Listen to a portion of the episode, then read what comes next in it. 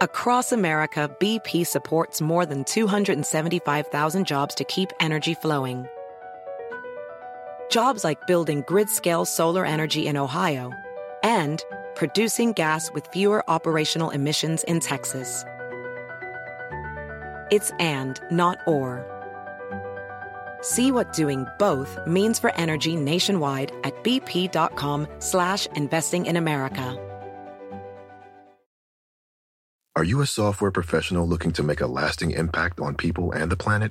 At General Motors, our vision is a world with zero crashes, zero emissions, and zero congestion. And we need innovative people like you to join us on this journey and challenge the limits of what is possible. From autonomous cars to software defined vehicles, you'll translate breakthrough technologies like AI into experiences that people love, all while pushing the world forward toward an all electric future. See how you can shape the future of mobility at careers.gm.com.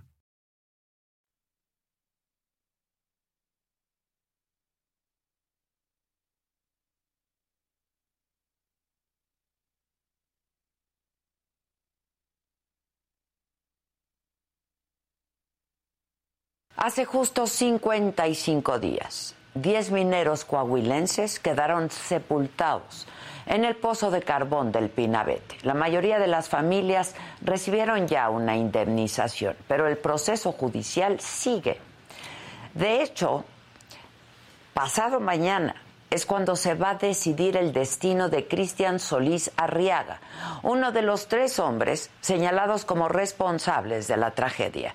Sin embargo, todo apunta a que se trata solamente de un prestanombres. Mientras los dueños, Luis Rafael García Luna Acuña y Arnulfo Garza Cárdenas, ellos permanecen prófugos. Tan oscura como el carbón parece esta historia. Cristian Solís Arriaga es un hombre joven del poblado de La Agujita a quien la Fiscalía General de la República señala como el responsable de la explotación ilícita del pozo de carbón que colapsó. A inicios de septiembre, Cristian Solís promovió un amparo contra la orden de aprehensión en su contra. El juez le concedió una suspensión provisional y cinco días de plazo para pagar 500 mil pesos y mantener esa suspensión vigente. Como no lo pagó, fue detenido el domingo. Sin embargo, la detención de Cristian Solís ha generado muchas dudas porque la propia organización Pasta de Conchos ha reiterado que el joven es solamente un prestanombres y que no hay forma de que sea un gran empresario minero, mucho menos de un pozo de carbón como el del Pinabete, que solamente este año había cerrado un millonario contrato con la Comisión Federal de Electricidad para venderles carbón de junio a diciembre por un total de 41 millones de pesos. De hecho, el gobernador de Coahuila, Miguel Riquelme, salió a decir ayer que el joven no es más que un prestanombres.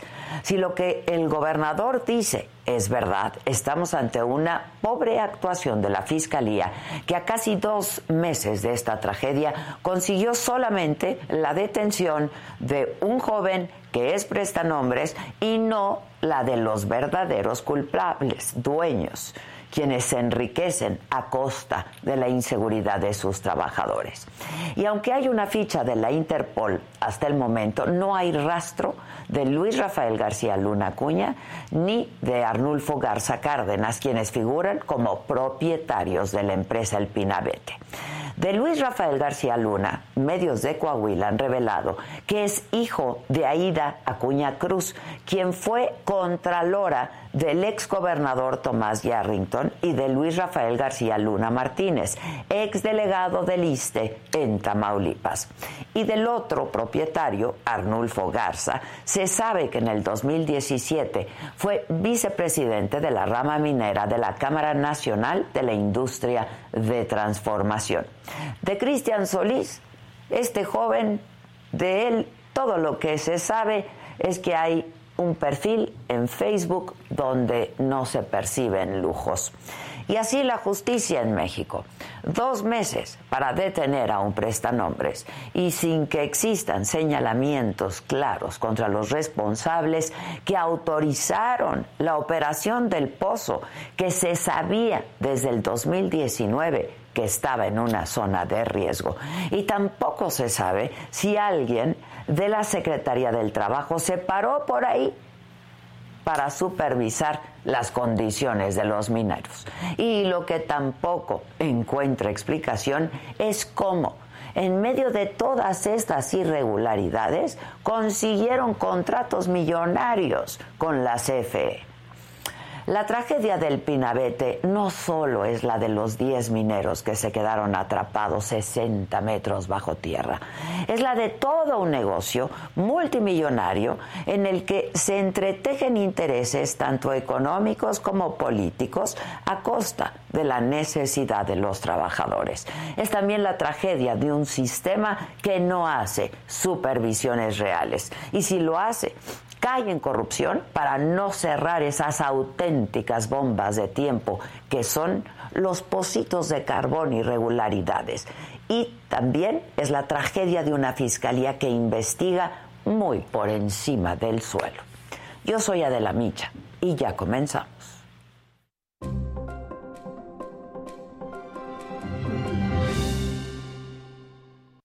Hola, ¿qué tal? Muy buenos días. Los saludo con mucho gusto hoy que es martes 27 de septiembre. Los temas de hoy, ¿a quién me lo dijo Adela? Omar Gómez Trejo, fiscal especial para el caso Ayotzinapa de la Fiscalía General de la República, habría renunciado el día de ayer. La salida se da luego de la filtración del informe sin testar realizado por la comisión encargada del caso y tras la cancelación de al menos 21 órdenes de captura contra presuntos implicados. Además, en la mañanera de hoy, el secretario de Gobernación, Adán Augusto López, informó que la tercera semana de enero se llevará a cabo una consulta para preguntar a los ciudadanos si están de acuerdo con que las Fuerzas Armadas sigan participando en tareas de seguridad pública. Se trata de un ejercicio participativo, pero que no es vinculante. Américo Villarreal solicita reincorporarse al Senado a cinco días de asumir la gubernatura de Tamaulipas. En los otros temas, la jefa de gobierno de la ciudad, Claudia Sheinbaum, dice que la FIFA ya no es FIFI. Un empresario quema un dibujo de Frida Kahlo valuado en 200 millones de pesos para venderlo como NFT. La Secretaría de Cultura está investigando el tema, por supuesto. Y la nueva imagen de Tenoch Huerta en Black Panther 2. De todo esto y por supuesto muchísimo más estaremos hablando esta mañana aquí en Me lo dijo Adela. Comenzamos, no se me vaya.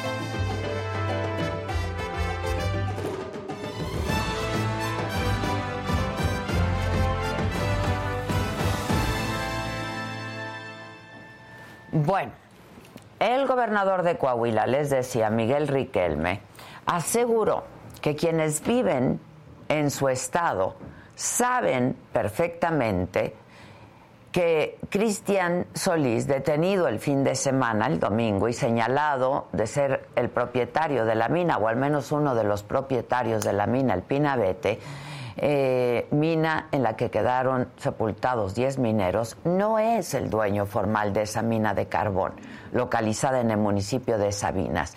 Dijo el gobernador que espera que se haga justicia en este caso tan lamentable. Así lo dijo. La realidad es que los que vivimos acá eh, sabemos que el joven no es el propietario formal de la mina, o sea, este, que, que se anunció con bombo y platillo como si fuera este, él el 100% o el único responsable de lo que sucedió. Ahí tienen, yo, yo desde el principio este, comenté que responsabilidad tiene el de la concesión, el del terreno, el contratista, por ende, que ese es el contratista. Se agarraron al contratista, ¿sí? y la otra el que les compra el carbón. A ver, hay coyotaje, en los positos hay coyotaje, de ahí se lo llevan a la CFE. Bueno, y justo con más información desde el lugar de los hechos, mi compañera Magda Guardiola, y es corresponsal allá en Coahuila. Magda, ¿cómo estás? Adela, ¿qué tal? Buenos días, buenos días al auditorio. Pues así es, el gobierno de Coahuila minimizó este lunes la captura del propietario de esta mina, el Pinabete, y pues aseguró que hasta que no sea detenida la persona que tiene el contrato directo con la Comisión Federal de Electricidad para la compra de carbón, pues el gobernador Miguel Riquelme creerá que esto es una lección para quienes utilizan este tipo de prácticas y sobre todo que ponen en riesgo la vida de los mineros.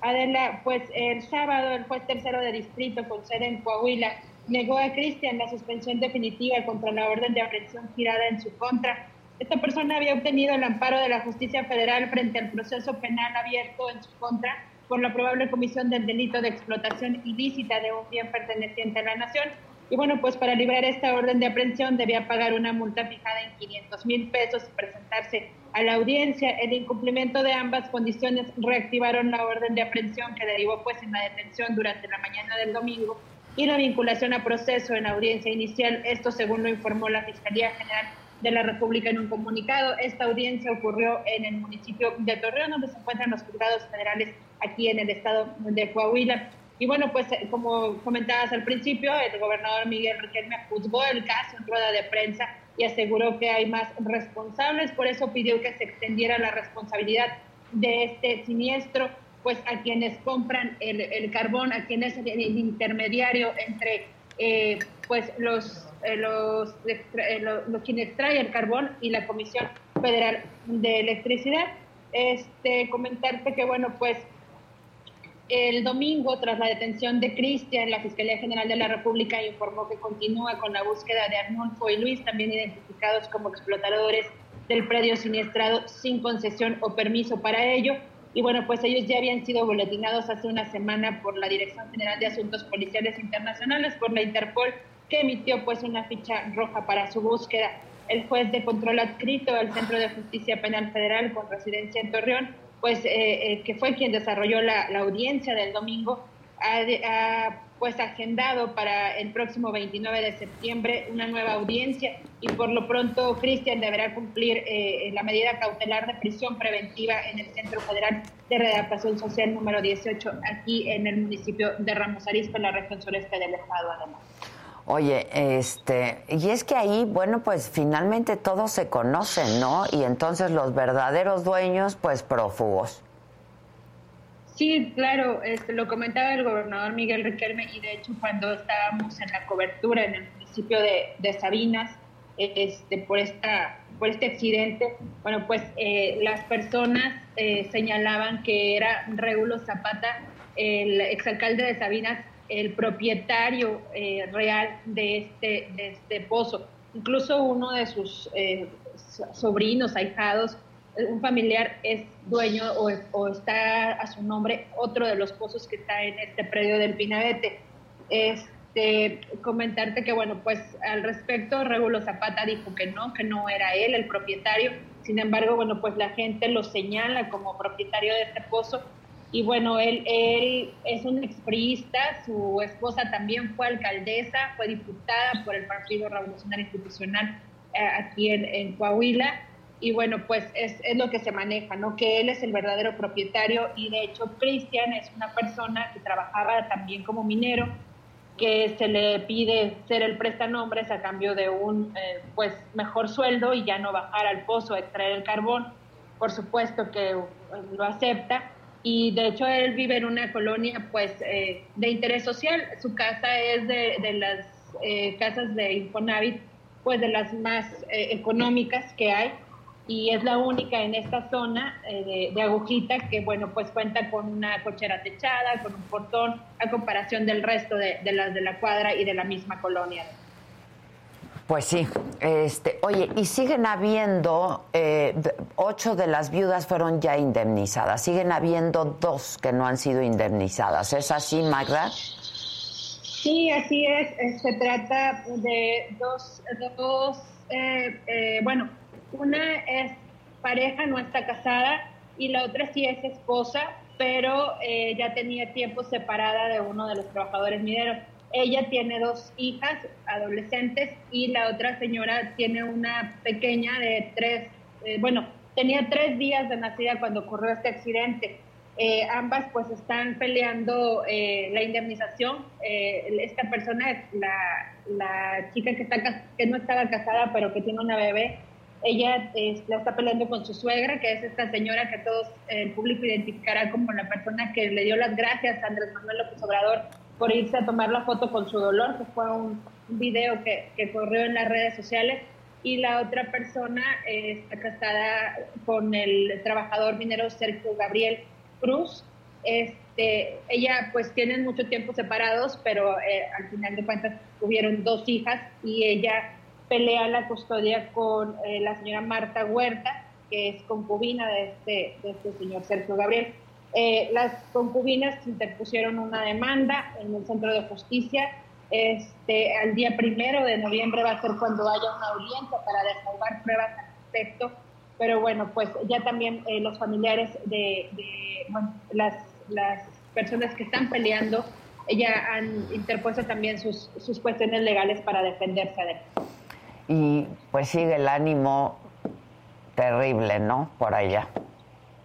Sí, porque el tema es que los trabajos, pues puedes ver el desmonte, eh, se puede ver que sigue habiendo movimiento, que se han eh, movido también las bombas estas para extraer el agua, pero al final de cuentas, eh, pues estamos a prácticamente un mes de que se dio eh, pues el, el, freno de estas labores de rescate como tales y que se reinició esta nueva estrategia que no era más que lo que ya los familiares de los trabajadores mineros les habían dicho las autoridades que tenían que hacer. Y este y pues no hay no hay en realidad avances eh, en cuanto a construcción de este tajo eh, también bueno pues siguen teniendo problemas con el tema de, de la extracción de agua. Están a 800 metros de, del río Sabinas. Es realmente difícil trabajar contra el agua y contra las inundaciones que ya había tanto en la mina 6 como en la mina Conchas, Norte. Entonces, pues sí se ha dificultado el avance.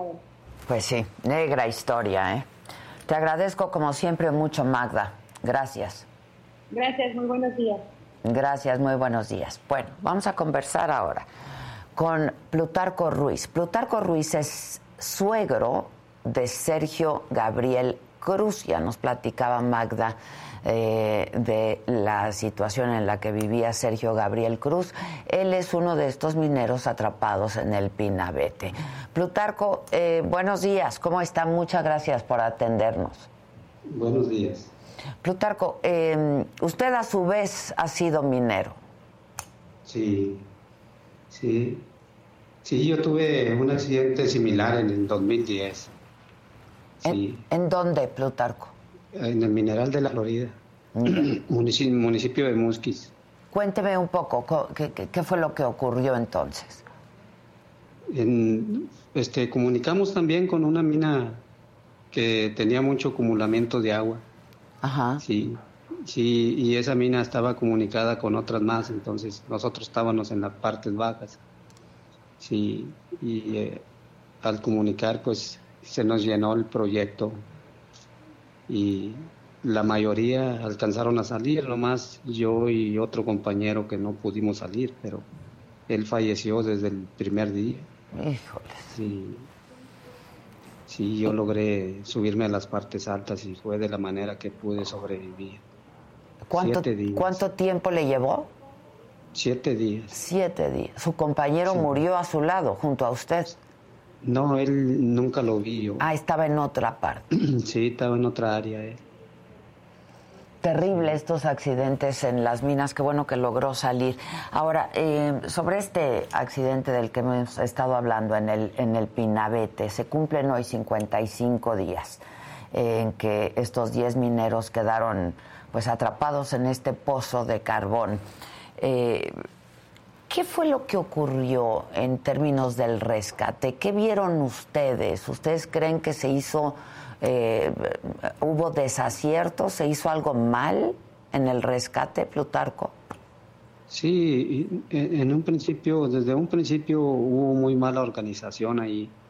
Sí, hubo muy mala organización, tanto del rescate como, como la coordinación de los familiares directos. Este, eh, este, hicieron, hicieron mal las cosas en un principio. Los que estaban al frente, Alejandra Guzmán, coordinadora de la Secretaría de Trabajo sí era la que estaba coordinando todo y hubo preferencias políticas ahí y por las cuales este mis nietas y, mi hija este le negaron el acceso este hubo muchas anomalías Ahora, ustedes pues se conocen y conocen las minas, mejor que nadie, Plutarco, pero ya sabían eh, de los peligros que representaba trabajar en esta mina, la del Pinabete, Plutarco.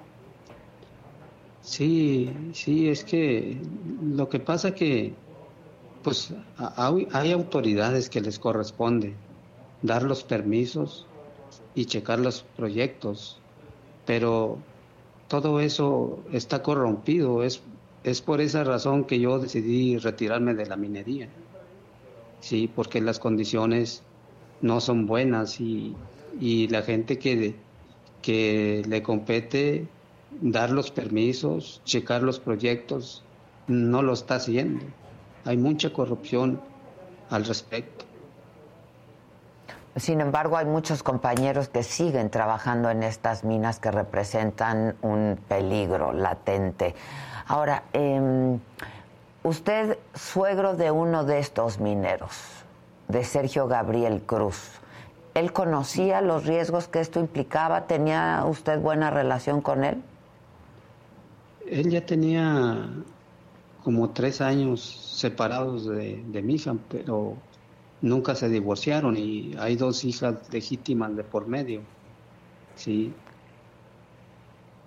Ah, pero, Sí, pero él, sí, sí tenía yo relación con él. Él venía aquí a mi casa a ver a, sus hijas porque aquí están con, conmigo y, y, con su abuela.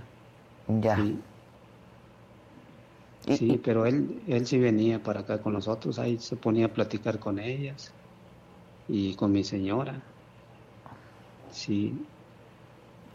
Y eh, a ver, la mayoría de las familias, decía yo, y, lo comentaba, aceptaron la indemnización de las autoridades, la, indemnización que ofreció el gobierno. En el caso de su hija, ¿cómo está este asunto? Porque nunca se divorciaron, tienen dos hijas, pero él ya tenía otra relación de la cual resulta otra hija también.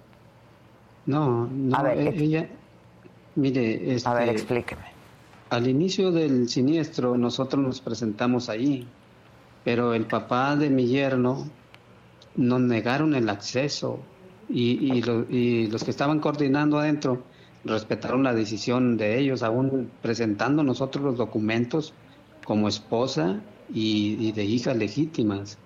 Y este, eso fue lo que pasó. Alejandra Guzmán, la coordinadora de, de del momento. Del siniestro, mm, o sea, no, no nos quiso, no nos quiso dar el acceso, o sea, les dio el crédito a ellos, aún, como le digo, aún presentando nosotros los documentos, sí, este, y no pudimos acceder, sí, no pudimos acceder, se, se nos negó todos los, todo el informe, nos llegaron a sacar del proyecto, este, toda la información se la dieron a, a la concubina, a la supuesta concubina, pero no hay familia de por medio. Ah, ya. Sí, no hay familia de pero por medio. Pero era su pareja actual. Sí, era su pareja actual. Ya. ¿Y qué les han dicho, Plutarco? Mire, nosotros estuvimos, contratamos varios abogados de Sabinas de Sabinas Coahuila, pero está muy corrompido ahí. Esto, todos están de acuerdo, sí, todos están de acuerdo. No sé qué intereses este, hayan, hayan hecho eso, porque contratamos varios abogados y después ya no nos contestaban este, las llamadas, y nos fueron, nos iban evadiendo cada vez que agarrábamos uno, nos, nos evadían, nomás nos decían que sí, pero este, les llamábamos y, y no, no nos resolvían nada. Sí, entonces nosotros este, optamos por conseguir un abogado originario de Saltillo, que, es la, que es la cabecera del, del Estado, sí. para, sí, para ver si él puede indagar más y hacer más presión, porque me imagino que, que todo tiene que ir a dar ahí, todo, todo lo, que, lo que se esté resolviendo aquí en la región carbonífera. Y siguen sin decirles nada. Y ustedes lo que quieren es que la indemnización se las den a ustedes. Sí, es que tenemos, hay, hay dos nietas de por medio, son menores de edad, entonces ellas necesitan para su estudio. Sí, las, las tenemos estudiando, una está en la preparatoria, otra está en la, en la primaria. Y, este, y necesitamos esa indemnización porque ellas quieren seguir estudiando. Si quieren seguir estudiando, entonces yo no, no puedo con, con mi trabajo, no puedo. Yo trabajo por mi cuenta desde que decidí este, retirarme de la minería, yo ya trabajo por mi cuenta. ¿Qué hace usted? Yo, yo trabajo de albañil. Ya. Sí, yo, yo trabajo de albañil. ¿Y él las mantenía? No, no, él desde que se dejó de mi hija nunca les proporcionó este alimentación. No, sí, yo siempre me he encargado de ellas. Sí. Ahora, ¿la pareja actual cobró la indemnización o ella tampoco la ha cobrado? Dicen que, que cobró ella, que cobró una indemnización. Ya. Sí. ¿Qué, qué opina de, de, la detención que se hizo este, este domingo, Plutarco, de este joven de nombre Cristian, que está detenido por el colapso de la mina, que parece que solo era un prestanombres? ¿Qué saben ustedes de esto? Porque, insisto, pues ustedes se conocen y saben eh, pues cómo están las cosas por allá. Sí, no, pues, o sea, yo digo que ya era tiempo, ya era tiempo de que hicieran eso porque esto no puede estar pasando, ¿verdad? No puede estar pasando porque hay, hay familias de por medio. Entonces, esto que, que, están haciendo para mí es bueno porque así ya van a, ya van a pensar más en, en prestar su nombre, ¿verdad? Yo digo que debe de haber un castigo para esas personas para que, para que no suceda eso, ¿verdad?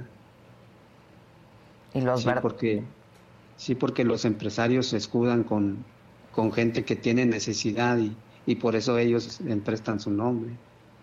Ahora, han habido muchos accidentes, como el que usted nos relataba, del que fue víctima también Plutarco. Eh, ¿Creen que ahora con esto ya se empiece a poner orden en el sector? Pues sí, sí, yo creo que sí va a haber cambio. Sí, yo creo que sí va a haber cambio. Ya Comisión Federal ya está tomando cartas en el asunto también porque es, es el es el que está comprando el carbón a los pequeños productores entonces este creo que ya creo que sí va a haber cambio pues ojalá, ojalá. Pues vamos a estar atentos, este Plutarco, lamento mucho todo lo que ha estado pasando, lo hemos estado diciendo, ya pasaron pues prácticamente dos meses, eh, los verdaderos dueños están prófugos, hay un detenido que es este joven Cristian que prestó su nombre, las condiciones de las minas son terribles, eh, pues usted se retiró de eso, pero llevaba toda su vida siendo minero. Sí, sí, yo, yo, llevaba muchos años trabajando de minero. Sí. sí. Y, y, supongo que hay muchas más minas que no cumplen con las condiciones de seguridad. Sí, aquí en la región carbonífera es un descontrol tremendo. Sí, no, no tienen idea. Yo trabajé de encargado también con muchos contratistas. Ajá. Y, y es un descontrol tremendo. Sé cómo se maneja todo esto, cómo lo manejan ellos, pero yo decidí retirarme a tiempo. Yo ya no quise arriesgar ya gente, ya. Sí. y la gente, pues los jóvenes trabajan por necesidad y, y, no tan jóvenes también, gente que lleva toda su vida en la minería, ¿no?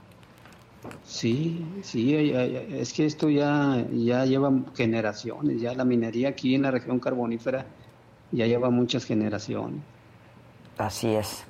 Bueno, pues le agradezco mucho, un abrazo y vamos a estar muy atentos de a ver cómo se resuelve su situación. Muchas gracias por lo pronto.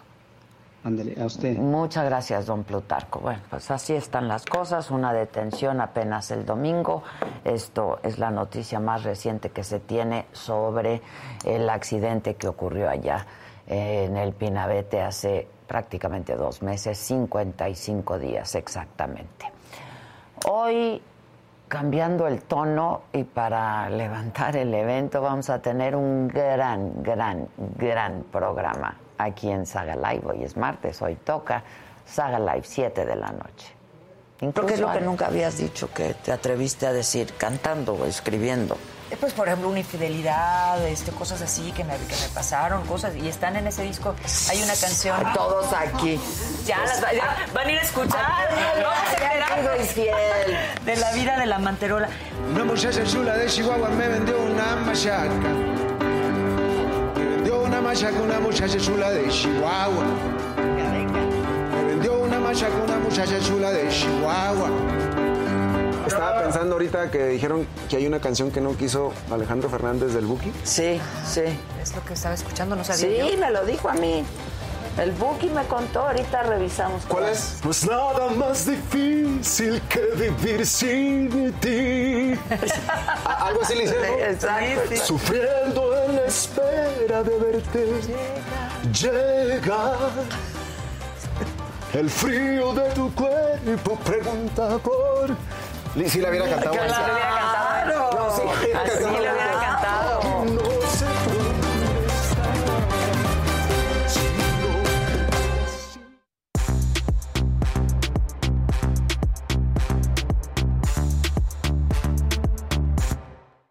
Buenos días. Buenos, días. Vámonos. ¿Se cumplió? Claro. Se cumplió rojito. Rojito para que pongan rojitos. Exactamente. Buenos días. Así que cáiganse con sus rojos. Cáiganse con sus rojos. Venga, venga. Oigan, nada más para agregar, ¿quién viene hoy al Saga Live? Ahí les voy. De nivel. De nivel, de, de mucho nivel. Luis de Alba. ¡Eh! Alejandro Suárez. No, bueno. César Bono. No. Benito Castro. El papiringo. El papiringo. Y Carlos Bonavides. No, manches. va, a estar, divertidísimo, sí, claro. ¿no? Hay una generación de comediantes. Toda una generación de comediantes. Eran muy divertidas las películas. Muy divertidas. Para los chavos que a lo mejor no, no los conocen, tienen que verlos porque son muy buenos. Sí, cómo no. Son los pues los que anteceden a toda esta nueva generación, ¿no? De estando peros. Exactamente. Sí, ¿No? Bueno, los, de los grandes programas de la Carabina de Ambrosio con Alejandro Suárez. Oh, la palabra, la palabra, la palabra canta. Sí. claro. La palabra canta. canta. ¿Cuántos años lleva César con la del cavernícola? Ah, Híjole, muchísimo, sí, sí. Yo años, la he ido a ver tres veces, años. o sea, en diferentes años. Años, sí, sí. Y está César Bono. Ajá. Ya está César Bono. Sí, ya está César Bono. Punto. Miren nomás, la jefa. A ver, venga. Jefa. Miren, Mira. Suárez. Mira, Pirurris, nomás, yo amo el Pirurris. Luis de Alba, Benito Castro, César Bono. Y el Alejandro Suárez. No, va a estar buenazo, ¿no? Llega un punto en el que con tanto comediante te cuesta trabajo, ¿no? Te traen atacada de la risa. Claro. O sea, dices, Yo creo que los dejo ahí, Sí, y me callo. Tienen un reto importante entre manos. Porque hace poquito fue el programa con las comediantes. Ah, claro. Ajá, y que estuvo fue Sí. espectacular. La verdad, Espectacular. estaban desatadas. Y como siempre dicen, no, es que las mujeres en la comedia No, no, son no, tan no. chistosas. ¿Cómo de como- que no? No, ¿Cómo bueno, de La que verdad. no? Entonces, pues la tienen Ojalá. Es decir, la tienen dura, pero. No, la tienen difícil. No creo. No, difícil, basta. Ojalá, ojalá vengan como. que bueno, Adela siempre les consigue generar esta confianza que todo el mundo habla, ¿no? Que está para ellos tienen la cantidad de anécdotas que tienen. No, imagínate. Y cuando se les va, hablan de cosas que nunca hablaron antes. Sí, va a estar bien padre. Bien padre. Hoy, 7 de la noche, incluso antes, si llegan antes. Así es que esténse atentos del aviso de la saga. Bueno, pues venga, ¿qué, qué- tienen ganas de mentar madre? Sí, claro. Es martes, A mí ya me lamentaron la madre ¿Sí? que porque empezamos tarde, pero Oh, pues es que un micrófono no estaba jalando, mi micrófono no estaba Que no jalando. chinguen. pues ya. De veras, de veras. No, es que no hay chile que les acomode. Claro. Yo aquí estuve puntual a la Sí. cita. Hasta estábamos plática y Plática, plática. plática. Sí, ahorita. Claro que sí. El problema fue la cabina. Cuando yo llegué no tenían armado el numerito, ¿eh? Mira no tenían armado el Ya te vas numerito. a San Luis, no te vayas quedando por allá.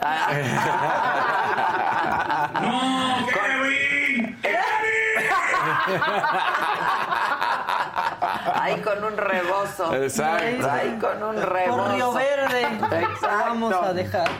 Venga, muchachos. Venga, venga. Productor y amigo. Sorpréndenos.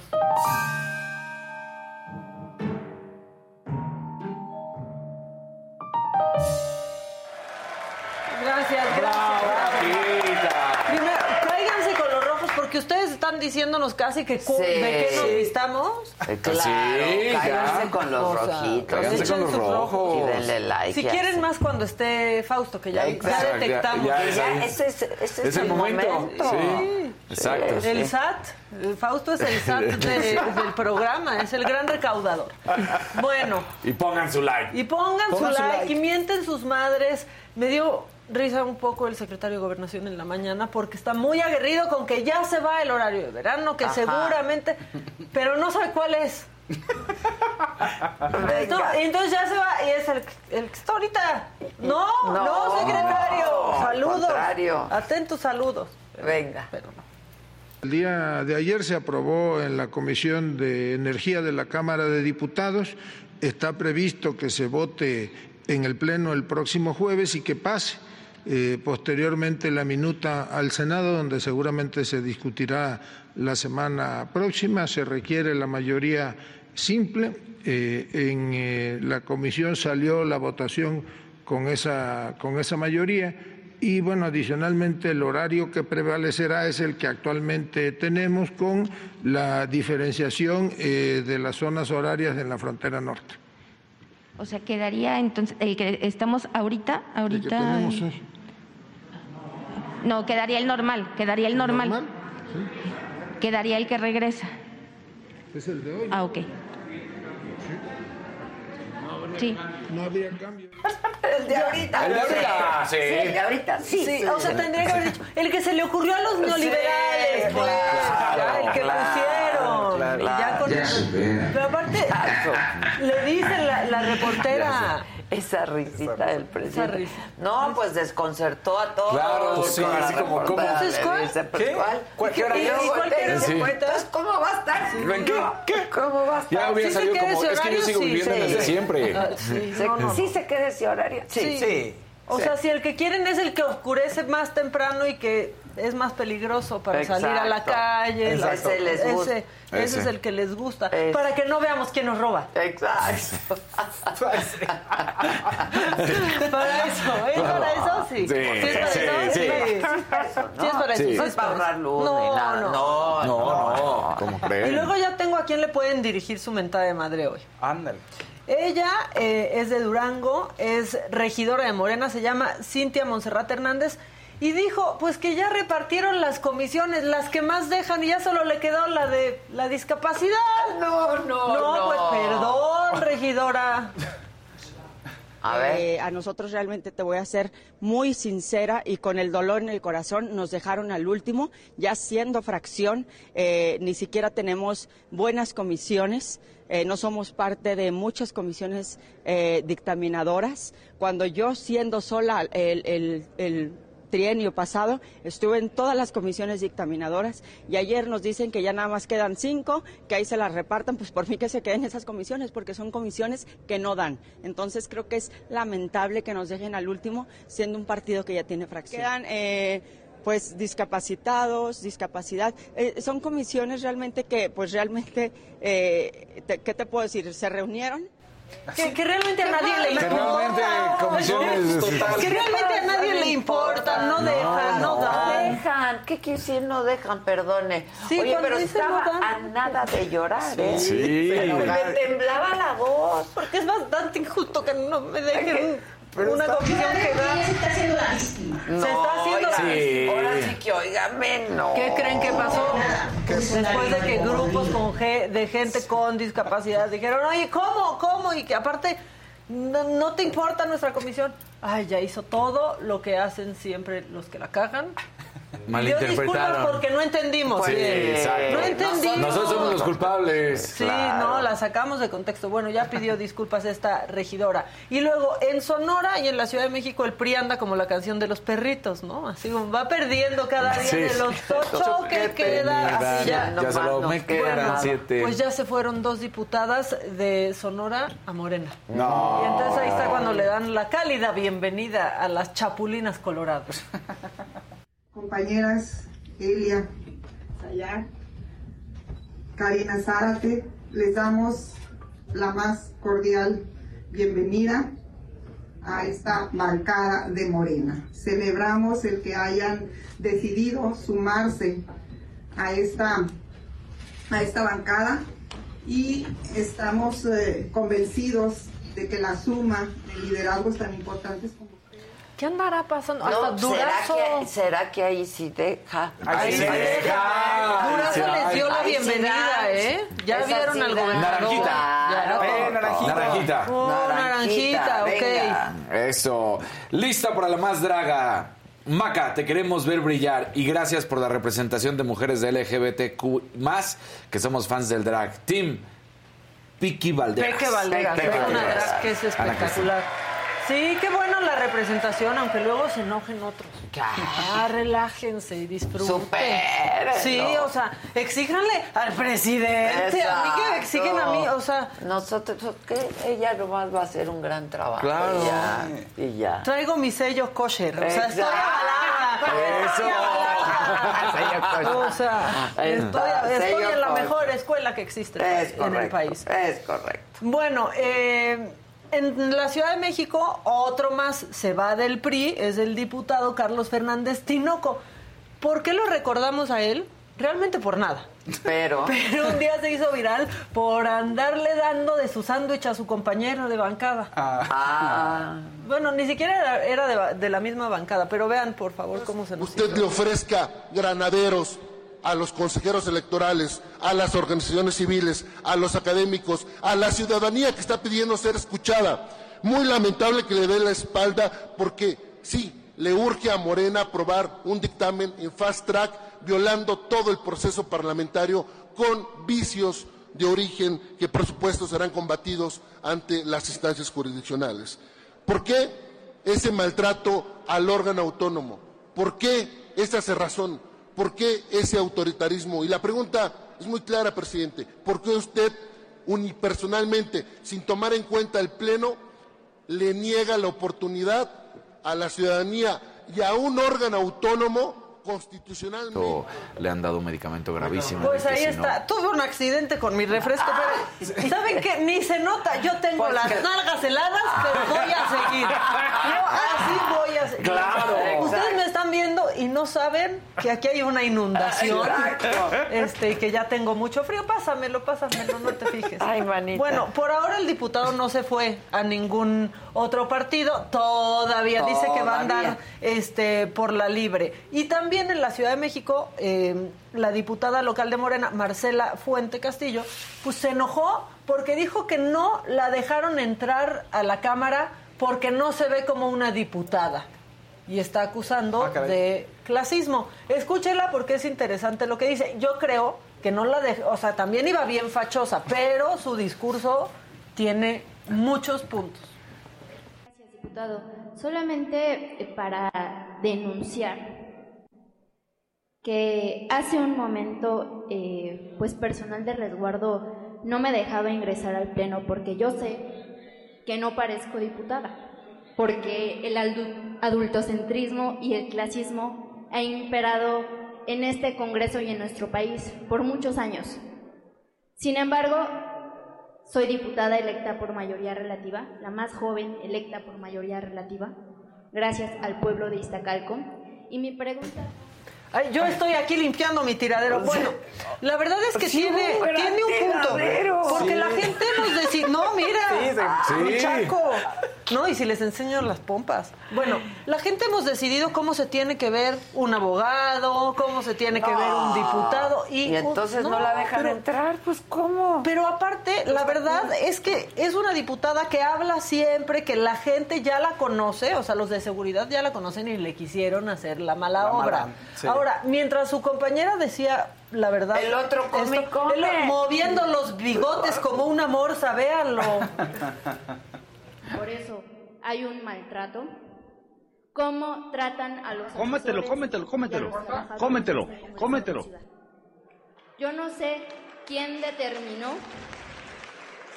que los diputados entramos por un lado y los asesores por otro lado, porque el suelo que... Sabe rico, ¿verdad? Sabe rico. ¿Verdad?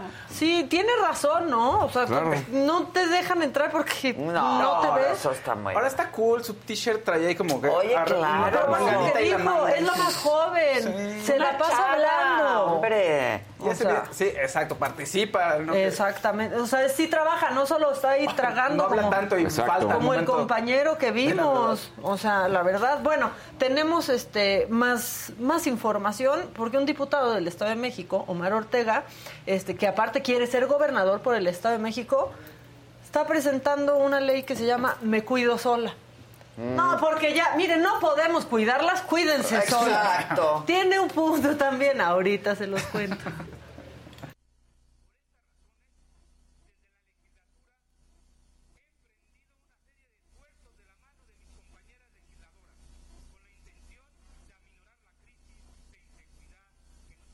¿Hay audio? Ah, regresamos conmigo que no trae audio, no sé por qué. Yo sí lo Pero escuché si en la mañana, sí se mandé. A veces... Bu- Bueno, la cosa es que esto es lo que han propuesto muchos grupos feministas, que puedas traer tu gas pimienta, ¿no? O sea, Ajá. cosas no letales. Back and we help.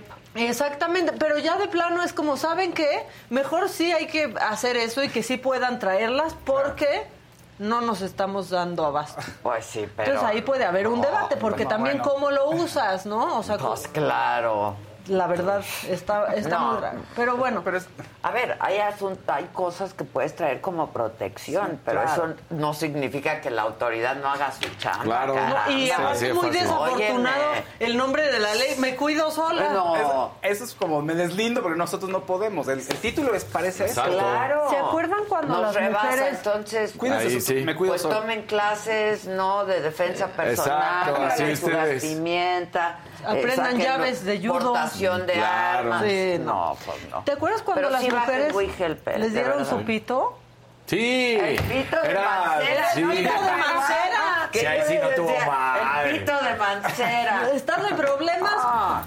Toca el pito. Silva. No, esa fue una. Pero que todo yo- mal porque hasta lo hizo de color rosita Claro. también. No sé qué era así como de. No, o sea, no. Tengan WeHelp. Al rato les voy a subir una información importante de WeHelp. Pero porque mientras pongan la aplicación en el chat. mucho.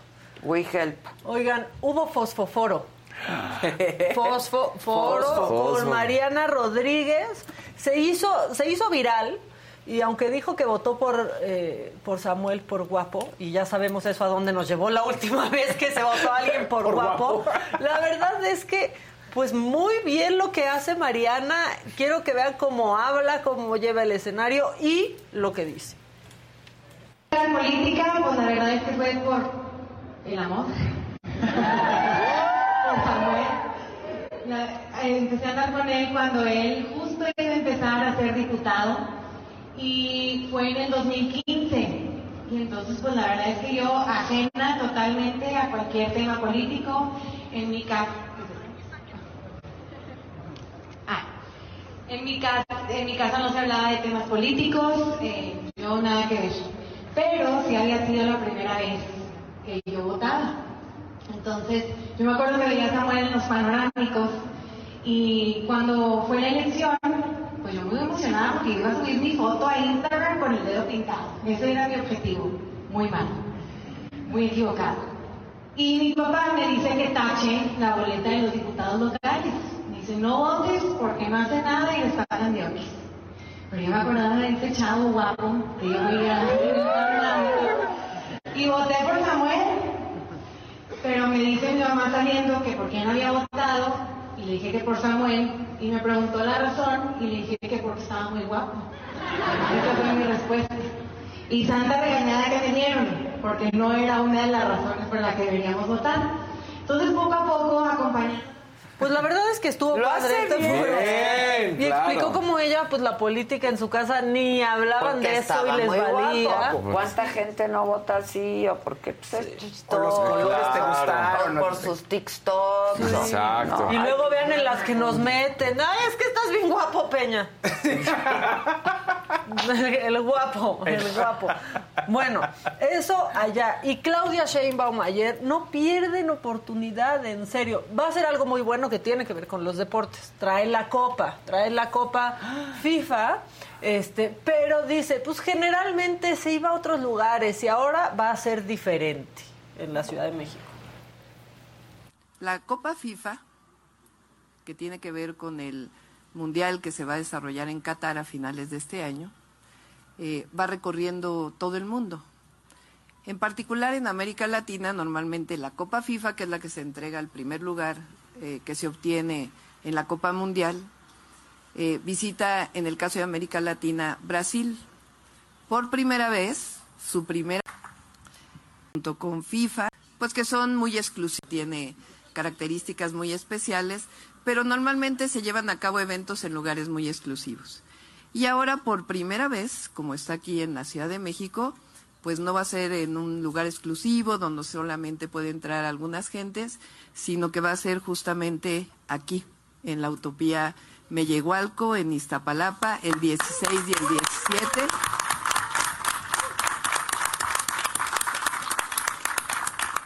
con muy diversas actividades que ya nos van a platicar, así que estamos muy orgullosos porque por primera vez los niños, niñas de toda la ciudad y particularmente de Iztapalapa van a poder ver la Copa Mundial y van a poder desarrollar distintas actividades relacionadas con el fútbol y particularmente el Mundial de Qatar.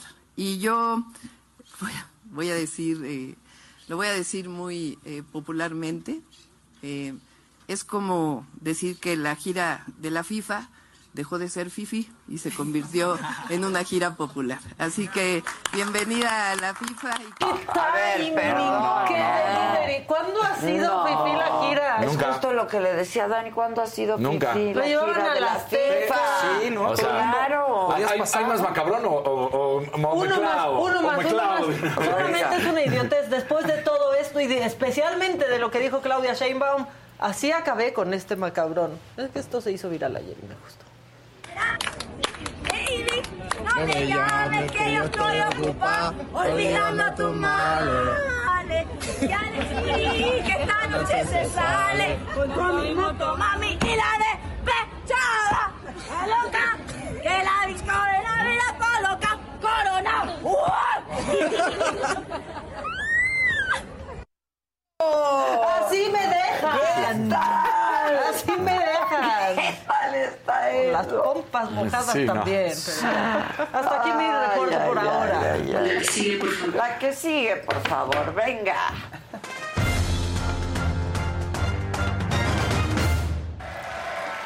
A mí sí me encabrona y no tiene madre, porque no se vale Y mentir. hoy es martes de mentadas de madre. No se vale mentir, no se vale tratar de quedar bien. Y, ay, es que es fifi. A ver, de entrada, la FIFA es fifi por las cuestiones económicas. Ese es otro tema. Pero la FIFA. Pero la FIFA. Pero el fútbol, ¿qué va a Pero el Fifi? es el deporte menos fifi del, Del mundo. mundo. Se juega con un frutzi. Exacto. Así. Exacto. Hasta con los que les gustan las carreras hacen menos Sí, a los del fútbol. claro. No, no, yo no hago deportes donde se suda, sí, Entonces- dice. Entonces, bueno, como la, la señora decidió decir que es la primera vez en la historia, yo nada más le voy a recordar así Eso, rapidita. eso, Somos el. Facebook, el Sí. Facebook Venga. de los políticos. Que para Rusia 2018 estuvo en el Autódromo Hermanos Rodríguez abierto para todos. Para todos. Donde hubo más de 30 mil que decidieron ir y los que no, pues no. Y Pero lo, lo que único que tenían que hacer era registrarse, de decir voy a ir. Eso era todo. Absolutamente, no había más. Entonces, no, no es fifi. Y, oye. Nunca ha sido. Nunca ha sido. Y lo que también me da, me da risa de este tour, que además se llama el Trophy Tour, como, como está, que no también el gobierno de Claudia está en contra de la coca y de etc. y etc. Pues este trofeo, Está este, este tour patrocinado patrocinado por Coca-Cola. Atrás de Claudia aparecía la Coca-Cola. Entonces, oye, no que no se puede y no sé cuántas cosas. Entonces, pues vámonos definiendo, ¿no? No te metas con la gente que quiere ser presidente. o sea, ya. Lo que sí dijo que es real, lo único que sí dijo que es real, es que normalmente el, el tour arrancaba en Brasil y luego brincaba a diferentes países. En esta ocasión decidieron arrancar por México. Y no tiene que ver Claudia Sheinbaum, no tiene nada, que ver, o sea, No, es la misericordia de la FIFA. De mira, ellos nunca van a traer uno a casa. Llévaselos eh, primero. no, pero perdón, ¿cuándo ha sido fifi el fútbol? No, Neta, hombre, es- que es en serio, favor. o sea, no es el deporte del pueblo por excelencia. Exacto, es más- De ahí salen los jugadores, de ahí salen Pura los pose. Futbolistas. El fútbol en Pura todas partes del mundo agarras dos rocas Los- y es una portería. Portería. Y de otro lado dos rocas y es otra portería. Y ahí juegas Y con la- lo que sea, ¿eh? calle. Lata, Una con- cascarita, Sí, sí, sí. como Fútbol sea, llanero, ¿eh? el sí. fútbol O llanero. sea, pues, que tampoco se queda poner una Llanero. medallita y mentir, porque la verdad es que no. no. O sea, Ahí sí no. Está mintiendo por convivir. Claro. Está mintiendo Y por es la convivir. primera- no, no, que es la y ayer primera se vez. aventó una buena de ya supérenlo, de lo Ay, que le costó. sí. Pero le volvió a copiar, ¿no? Al. Sí, al máximo. después de que hace Le el copió, Exacto, le o sea, copió. O sea, ya que su jefe de la tribu hace el chiste, Ya todos sale se envalentonan, ya todos, supérenlo. todos se van contra los periodistas después de que el presidente, todos hacen los mismos chistes después de que los hace el presidente. Tengan los propios, como Adela y yo, cada quien sus chistes. Cada siempre. Claro. Pero bueno, entonces sí, sí había venido a nuestro país y sí, sí había ido a lugares públicos. Claro. Entonces que no venga con ese choro de que es la primera. No, no. No Eso. es la primera ni será la última. Eso, Casarín. Así que no ande. Muy bien. Este, lo que sí nos da gusto, la verdad, esta no es de mentadas, pero lo que sí nos da gusto es que la Liga MX femenil está en un crecimiento el más rápido en cinco años a nivel mundial, eso sí hay que reconocerlo. Mientras el fútbol mexicano varonil está por los suelos y cada vez está peor, el femenil está haciendo las cosas bien. Y yo quería, pues, nada más rescatar porque ayer se da el gol más rápido en la historia del fútbol femenil en México en nueve segundos. En nueve segundos, eh, pues la jugadora Jermaine Sepsowi, eh, es sudafricana, es sudafricana. Es- exacto. Marca el gol más rápido en la historia, nueve segundos y marcó un gol. Entonces, la verdad es que, pues nada más para seguir tratando. Pero sí había jugadoras. Sí, porteros o sea. O sea, nueve es que segundos. A los nueve a los segundos. nueve, se, se encarrera, sale el del, o sea, ellas sacan y entonces se quita dos jugadoras y afuera del área dispara y gol. Wow. Nueve segundos. Entonces, pues decir que en estos momentos en nuestro fútbol femenil hay 42 futbolistas extranjeras de gran calidad. Hay de 21 años, hay de 30 años, hay de 25 años, hay costarricenses, hay estadounidenses, hay colombianas, este, hay europeas, o sea, están españolas, hay africanas. O sea, la verdad es que muy nutrido y de gran calidad. lo que dice. Sí. Somos entronas, Somos no nos bajamos. Ah, Sí. Exactamente. Eso. Entonces, de, de todas partes, de bastantes países, y como lo decía, de, de diferentes edades y de calidad, que es lo que no sucede en el fútbol varonil, porque aquí es traigan de a montón, este vamos a ver Páguenles tanto- un chorro, Exacto. Y entonces aquí, nada más para recordar rapidito, España, Estados Unidos, Países Bajos, Colombia, Venezuela, Costa Rica, El Salvador, Paraguay, Panamá, Nigeria, Francia, Brasil, Uruguay, Tanzania, Sudáfrica y Argentina. Anda. Está bueno. Exacto, de todos esos lugares bueno. espectacular. Entonces, y lo más padre de esto después es que le preguntan a algunas jugadoras que por qué están viniendo a nuestro país a la Liga MX femenil, ¿no? Y lo dicen porque en Europa, sobre todo en Europa, pero en todo el mundo, está llamando mucho la atención el crecimiento exponencial que está teniendo. Oh. Del fútbol en México. Del fútbol en Wow. México y de calidad. Entonces dicen, estamos viendo que es una verdadera ventana. Y es que, cómo no, por ejemplo, eh, las seguidoras del club de Pumas, por ejemplo, de los Pumas, o del Necaxa o del que quieras, pues de entrada en Instagram son más de 100 miles, ¿no? De, de Ajá, seguidores. ajá. Mientras que allá tienen miles. Entonces, Ah, mira. pues ya, ya de entrada en las plataformas están causando un revuelo porque si las voltean a ver y dicen, ah, caray, aquí sí siguen de, de veras. Ah, caray. Sí, aquí se ha Oye, eso emocionado está la liga. increíble. Está increíble, exactamente. Te sorprende, o sea, hay, hay partidos sea- y jugadas que dices, wow, está... No, No, a ver, Bien, hay mujeres o que juegan fútbol 500 veces mejor que hombres, Sí. ¿eh? O sea, pero 500. Sí, sí. Sí, no, no, no, no. Pero además ellas ya nos voltean a ver a nosotros. ya nos voltean a ver a Está nosotros. bien padre. Porque el crecimiento ha sido bueno y se está llevando. Faltan cosas, muchas. La primera, la lana. Pues sí, claro. Porque, o sea, yo sé que igual van a decir no puede ganar lo mismo que en los hombres todavía por los patrocinios, etc, etc. Sí, pero tampoco pueden ganar dos mil pesos, o sea, no me Sí, jodan. no. No, Digo, pero- o sea, la verdad es que... ¿Qué tal las árbitros? Sí, no, no, no, no, Te no, ganan tienen más. ¿Qué tal? Bicoquita. Sí. No, ya, merecen coquita. además que, que los estadios empiecen a, medio llenarse primero, después a llenarse con el espectáculo. No, espérame. Porque más lo dan, en, está en- increíble. En Monterrey se casi llenan los estadios para ver a las jugadoras, ya sea de Rayados o de, O de tigres. Casi se rellena, ¿eh? O sea, es muy poco el espacio.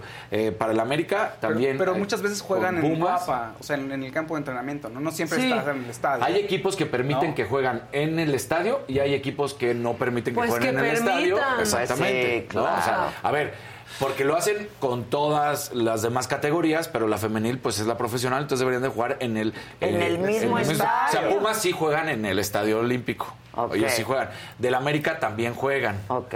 De Cruz Azul no, Ah. pero, pero así hay diferentes equipos que permiten que juegan en el estadio. La razón que dan, la cual dices, no me vengas, no me jodas, es, es que se va a maltratar el pasto. Pues cuida más el pasto. Claro. Así de sencillo. No Tienes dos También se equipos. de- con los hombres. A mí lo que me gusta es que cada vez se les está quitando el argumento de les pagamos menos porque no llenan y porque no se transmite. Sí. No, a pues eso se les está. quitando el argumento porque sí empieza a llenar Y la a rayada, las transmitirse. tigres. Sí, Mira, a mí me toca transmitir ah, todas las semanas, siempre me toca transmitir uno, uno de la femenil, ¿no? Y en verdad que yo muchas ocasiones, cuando estoy viendo los partidos y platicando, hay jugadas que digo, puta, ya quisiera que en la de expansión, ¿eh? O sea, en la liga de expansión y también en la primera división, pero que en la de expansión, que supuestamente sería como que otra de las fuertes, hubiera, esa Hubiera calidad. una jugada. Dijeras, Sí, te sorprende normalmente son aburridísimos. Que el de los hombres, te digo, el de los hombres a Sí. veces no te sorprende lo que hacen. Es como. Y son más puercotes. Sí, más duro, mucho Sí. choque, ¿no? Entonces, pues imagínate, 42 extranjeras de calidad, de verdadera calidad y no de esas del montón de porque tiene al, ya sabes, al manager que la va a manejar y la- que lo va a manejar y la lana, porque así es como llegan. O sea, ha habido casos en el fútbol mexicano. Por ejemplo, hubo uno en Pumas que todavía no se me olvida y habrá muchos más, pero ahora se lo traigo ahorita rápido. Roma se llamaba el jugador brasileño. Lo compraron por un video. Les mandaron las cinco mejores jugadas. Es en Y serio, así ¿eh? lo compraron. Y así lo compraron. y dijeron, ah, no, qué bien juega. Pues sí, si Y yo también edito y le hago sí, mis claro. Y luego, pues obviamente, No, no. malísimo. No, no esto compras- fue hace... Sí, pero no dio No una. dio una para afuera. Lo compraron en Amazon, manito. Y así hay varios jugadores, ¿eh? O sea, no, no es la única historia. O sea, ahorita me, brincó ese rápido, pero ha habido en todos los equipos del fútbol mexicano que, mira, este qué bien juega. Pues sí, si te edito sus cinco mejores jugadas, dices, oye, Claro, juega espectacular. claro. Aquí estas son jugadoras consagradas y campeonas. Y también la FIFA, o no sé quién, a ver, tú Ajá. dime quién tendría que hacerlo, pero sí darle lugar al fútbol femenil. O sea, el último, creo que fue el último mundial que hubo femenil. Ese mismo día, el día Sí, de claro. la final, estaba la final de la Copa América. Sí. ¿Pondrían a competir algo con la final de un mundial varonil? Por supuesto que no, no, Pues, claro ¿qué que les no. pasa? Es que ahí está lo que sí vamos a hablar. La FIFA se maneja diferente, no el fútbol, la FIFA. Entonces la FIFA tiene La sus FIFA intereses. institución. Los La FIFA. FIFA institución Claro. tiene sus intereses económicos y es por lo que se mueve así de sencillo. Y luego viene cada federación y por eso se mueve, ya sea la UEFA, ya sea la CONMEBOL, ya sea la CONCACAF. Pues, ¿qué UEFA? Entonces, la UEFA sí está apostando fuerte por el fútbol femenil. De hecho, por eso Euro- es Eurocopa. Y mientras, pues los de la CONMEBOL dijeron, no, no queremos perder nuestro lugar y por eso decidieron jugar al mismo tiempo, pero sí tendría que ser el órgano rector, la FIFA, decir, ¿saben qué? No se puede jugar al mismo tiempo. O no del mismo día, una final femenil y una final de la Copa América, porque más no tiene nada que ver. Pero bueno. Pues claro.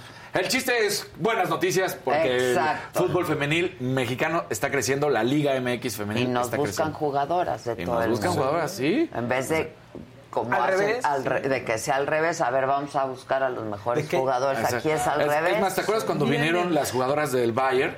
Cuando les Claro. entrevistamos, ahí mismo lo platicaban ellos, decían, es que en serio, se está escuchando mucho en Europa el fútbol mexicano femenil. Que tú estuviste con Sí, ellas, bien las- contentote. Ándale, este- picarón. Sí. Dispensa, dispensa. Casarín, te está hablando Adela. Estás distraído. Estoy haciendo mi trabajo, espérame, espérame. Como la coneja no ve el programa. Exacto. Que Sí, ahí voy, ahí voy. Díganle a Adela que me aguante el 5. Así veía la llamada así de maca y así de, ay, uy, este... Desviar. No, estábamos al aire, estábamos en vivo, güey. No, estaba en vivo, en vivo. Exacto. Qué cínico. Ay, no, no. O sea, estaba su cuerpo, pero no su mente. Bueno, pues es que sí, que se puede hacer.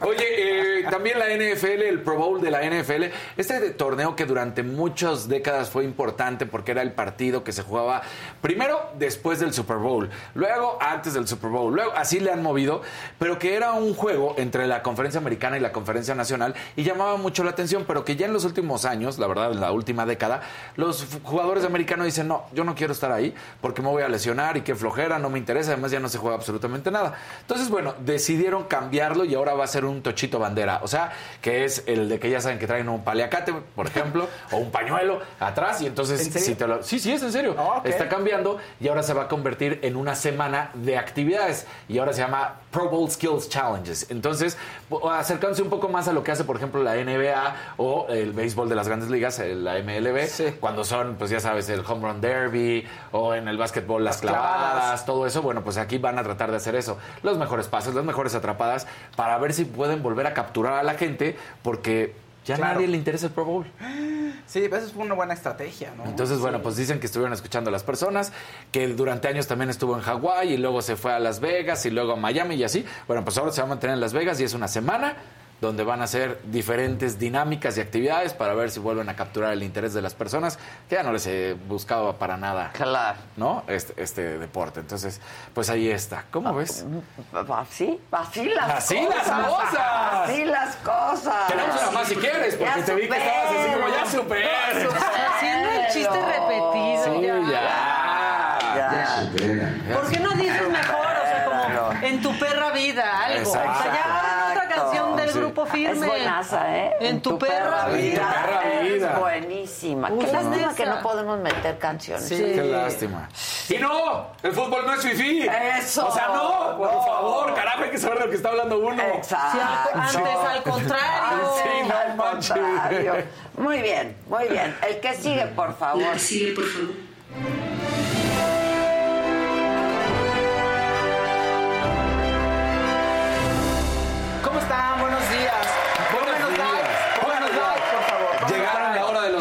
Quiéranos, estamos rojos, rojos, rojitos. Rojo. Rojitos. Nos hicieron venir de rojo. Es tu hora para interrumpirte. Venga, ya no- Es tu momento de interrupción. No me hagan quedar mal. Así no nos hagan Exacto. quedar mal. Venga, queremos ver a Fausto que rojo. No, no, no. Exacto. Ahora bien, Fausto. Si ese perro da aportaciones, que lo mee. Sí. Exacto, exacto. Escándalo en el mundo del arte, oigan. Escándalo en el mundo del arte. Con lo de Frida Kahlo. Sí, un coleccionista mexicano y empresario y millonario, Martín Mobarak, quemó un dibujo de Frida Kahlo en Miami. ¿Por qué? ¿Cómo? ¿Por qué hizo eso? Quiere hacer No, no quiere hacer negocio. Quiere hacer donaciones. A ver, explico. Quiere convertir la- ese dibujo que quemó, lo digitalizó y lo convirtió en un NFT. ¿Qué es un NFT? Burdamente es un archivo digital sofisticado porque tiene un certificado de autenticidad. Eso quiere decir Azulito, de Adolfo Fuentes Moreno. Eso. Empezamos poco a poco. Adela Hermosa, hoy es mi cumpleaños. ¿Me felicitas? Felicidades, como de que no. Muchas felicidades. Venga. Ese archivo, entonces, tiene un valor porque tiene un certificado de autenticidad, ¿no? O sea, no es nada más, ay, escaneé la obra con mi celular de Frida Kahlo, ¿no? Y, te la, y se la paso a Maca, Adela. No, no, no. O sea, esos archivos están hechos para que no los pueda replicar. Exacto. Otro azulito. Diana Guadalupe. Gracias, Diana. Venga. No los puedes replicar, ¿no? Porque están con una tecnología que se llama blockchain. También eso, es otro, eso es otro tema. Bueno, pero pero, Luis G.I.G. nos habló mucho Sí. de esto Ajá. y siempre dijimos que para cuestiones de arte sí funcionaba muy bien el NFT. Ahora, de eso a que quemes Claro. una obra de Frida Kahlo. Porque además el güey no entendió que tenerlo en digital también te generaba dinero. No tenías que quemar el físico. ¿Para Un verdecito. Ana Cristina. Ana Cristina, gracias. Gracias. Vengan los rojos. Y rojos. Montes, otro verdecito. Eso. Pero los rojos, ¿qué está pasando? No quedamos que si veníamos de rojo nos ponían rojo. Otro verdecito, Roberto Dircio. Aquí mi reporte desde Vancouver. Va, venga, mi Faust. Sí, o sea, a esa de rojo yo le dono. Sí, claro. Sí. Oye, otro verde. Nuevo Eh, nueva miembro. miembro, Diana Nuevo Sánchez. Ah, bienvenida, Bien, Diana, bienvenida. Básicamente yo creo que esto fue como una especie de performance. Entonces, ¿qué pasa? ¿Cómo puedes aumentar el valor de una obra digital? Quizás el original, original, original ya no existe. Tienes una serie de reproducciones de 10.000 objetos, que es lo que va a ser, ¿no? Son 10.000 Copias, sí, diga. 10.000 copias, digamos, ¿no? Este, que son de la fuente, ¿no? Del original y que va a vender y que con eso va a generar eh, donaciones a obras de caridad, a diversas obras de caridad y quiere revolucionar el mundo del arte y el mundo de la caridad a través de esto y decidió quemarlo. Ahora, esto ocurrió en julio. Pero hace unos días el video empezó a rolar por, ya sabes, redes sociales. Redes como que sociales. agarra, el- sale y nadie lo pela, ¿no? Y días después todo el mundo está, ¿qué pasó? Le está quemando. Oye, ya. es una obra que, que, que, que- ¿de qué precio? Es, fan- es una obra, es una obra de casi 200 millones de pesos. ¿Qué? Se llama Fanta- es un dibujo que viene en uno de los diarios de Frida Kahlo. No. Sí, y que se llama Fantasmones Siniestros, de hecho. 200 millones de Más o pesos. menos eso es, es el valor estimado. Ahora bien, ya la Secretaría de Cultura dijo, a ver, espérense, espérense, espérense, vamos a investigar. ¿Por qué? Porque la ¿Sí es obra de? Frida Kahlo es monumento artístico y eso está protegido. Es decir, si tú destruyes algo de Frida Kahlo, es ilegal. Entonces tiene, o sea, es contra la ley. Entonces tienen Aunque que sea investigar. tuyo, tú lo compraste. Eso es un buen detalle. Es que pues si es tuyo, es tuyo, ¿no? Él No. dice- Bueno, pero una casa protegida es tuya, por ejemplo, y, Y no, no le puedes- cambiar la fachada. exacto, eso es Eso es un muy buen detalle, porque además se dice que el diario pertenece al acervo del Museo Diego Rivera y Frida Kahlo. Por lo tanto, debe de estar protegido por el Banco Nacional. Y él dice, el coleccionista, que lo consiguió en Nueva York. Entonces, tienen que ver realmente si es auténtico o si es una Ahora sí que reproducción. a ver el blockchain. Sí, exactamente. Ahora justo. sí que a ver el blockchain, o sea, cómo, cómo pudo venderse, ¿Cómo de dónde se, vendió? obtuvo. Es una reproducción, ¿A quién se lo vendieron? O lo compró en Soho, en la calle, así en la banqueta, que te venden Sí. O, todo. o qué te- o qué diario tenemos nosotros, ¿no? La Secretaría de Exacto. Cultura. Digo, esperemos claro. que el güey no haya sido tan güey para quemar una obra real. Una sea, original, a lo mejor. Está bien bonita, ¿eh? Está bien bonita, mira, fantasmones.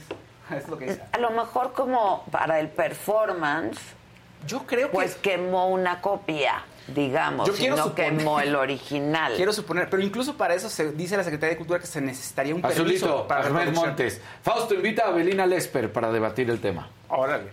Incluso, incluso si es una copia, tendría que Dice aquí que la- una reproducción, como para que tenga cierto valor, tendría que, tendrías que pedir permiso. Pero no tiene valor, la quemó. Pues la que... Exacto, es que... ¿Me explico? Sí, no, no, claro, te entiendo perfecto. Pues es- Dice el que le dolió, ¿eh? Dice el que le dolió. Pero volvemos a lo mismo, lo físico con lo digital no tendría que estar, no tiene que estar peleado, y menos si en ya- esta cuestión. Si ya lo- el original, el del mundo real ya no ya no existe, existe, vale valor. más tu NFT. Pues sí, pero- yo creo, yo creo que va por, Por ahí. eso lo hizo. Él tiene una iniciativa en internet que se llama fridanft.org, que es, pa- que es una plataforma donde va a generar donaciones y en noviembre va a empezar a vender estos eh, non-fungible tokens, estos archivos que son Y ahora vamos a irreemplazables. quemar obra, ¿no? Bueno. Pues a ver, qué, a ver en qué termina esto. Pues ya tienen que investigar la Secretaría Pues de Cultura. sí, No claro. se puede quedar con los y brazos que cruzados. siga la cadenita, o sea, Claro. cuál fue la primera persona que lo adquirió, cómo lo adquirió, luego qué pasó. ¿Y cómo está? ¿Y qué O sea, siempre ahí? Puedes seguir el rastro de una obra, ¿eh? Siempre. ¿no? O sea, yo entiendo que hay coleccionistas pues que son Sí. privados y que Claro. cuando adquieren una obra lo hacen en anonimato, etcétera, pero sí puedes Hay una, sí, seguir una la trazabilidad. cadena, ¿no? Sí, exactamente, yo creo. Y además eso, pues ¿qué tienen? ¿Y el diario qué, qué tienen ahí? ¿O les faltan hojas? ¿O Exacto. ¿Qué onda?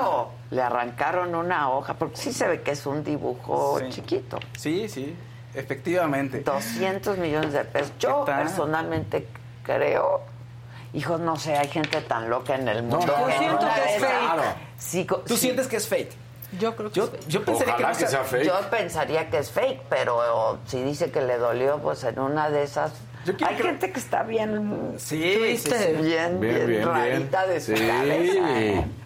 Oigan, mexicanos triunfando en el extranjero, Tenoch Huerta. Oye, Tenoch. Salió una imagen nueva de Black Panther 2 donde él va a interpretar al villano, la lanzó la revista Empire, que además, fíjate, sacan su edición especial de Black Panther y suben nada más a para gancho, para que la gente sepa, ¿no? Y promoción de la revista en redes, sacan una foto. Yo creo que ahorita ya van a estar las demás. Pero para que no, tu- no todo el mundo tuviera todo el especial y comprar la revista en Ah, físico. claro, ¿no? Entonces, claro. Ahí está. te- ahí está Velo, el cómo look. se ve el Tenoch. Eh. Se ve bien guapo. Bien, ¿eh? el Tenoch, ¿eh? Tenoch es Namor, el rey de... Es un amor. Es un amor. Es un verdecito. amor. José Ven. Parra, por seguir a mi Faust, ahora me hice adicto a su programa. Felicidades a los Ay, cuatro, son fantásticos. Bien, bravo, Faust. Gracias por traernos más gente, Viendo. banda, Faust. sí, ya les he dicho que vénganse. Avísales. Hoy, hoy, fíjate que el taxi en el que venía me dice, oiga, le quiero decir una cosa. Primero, me ve- venía en el camino y dije, ay, qué serio viene conmigo, este, qué sangrón, así le caigo sí, malo. sí.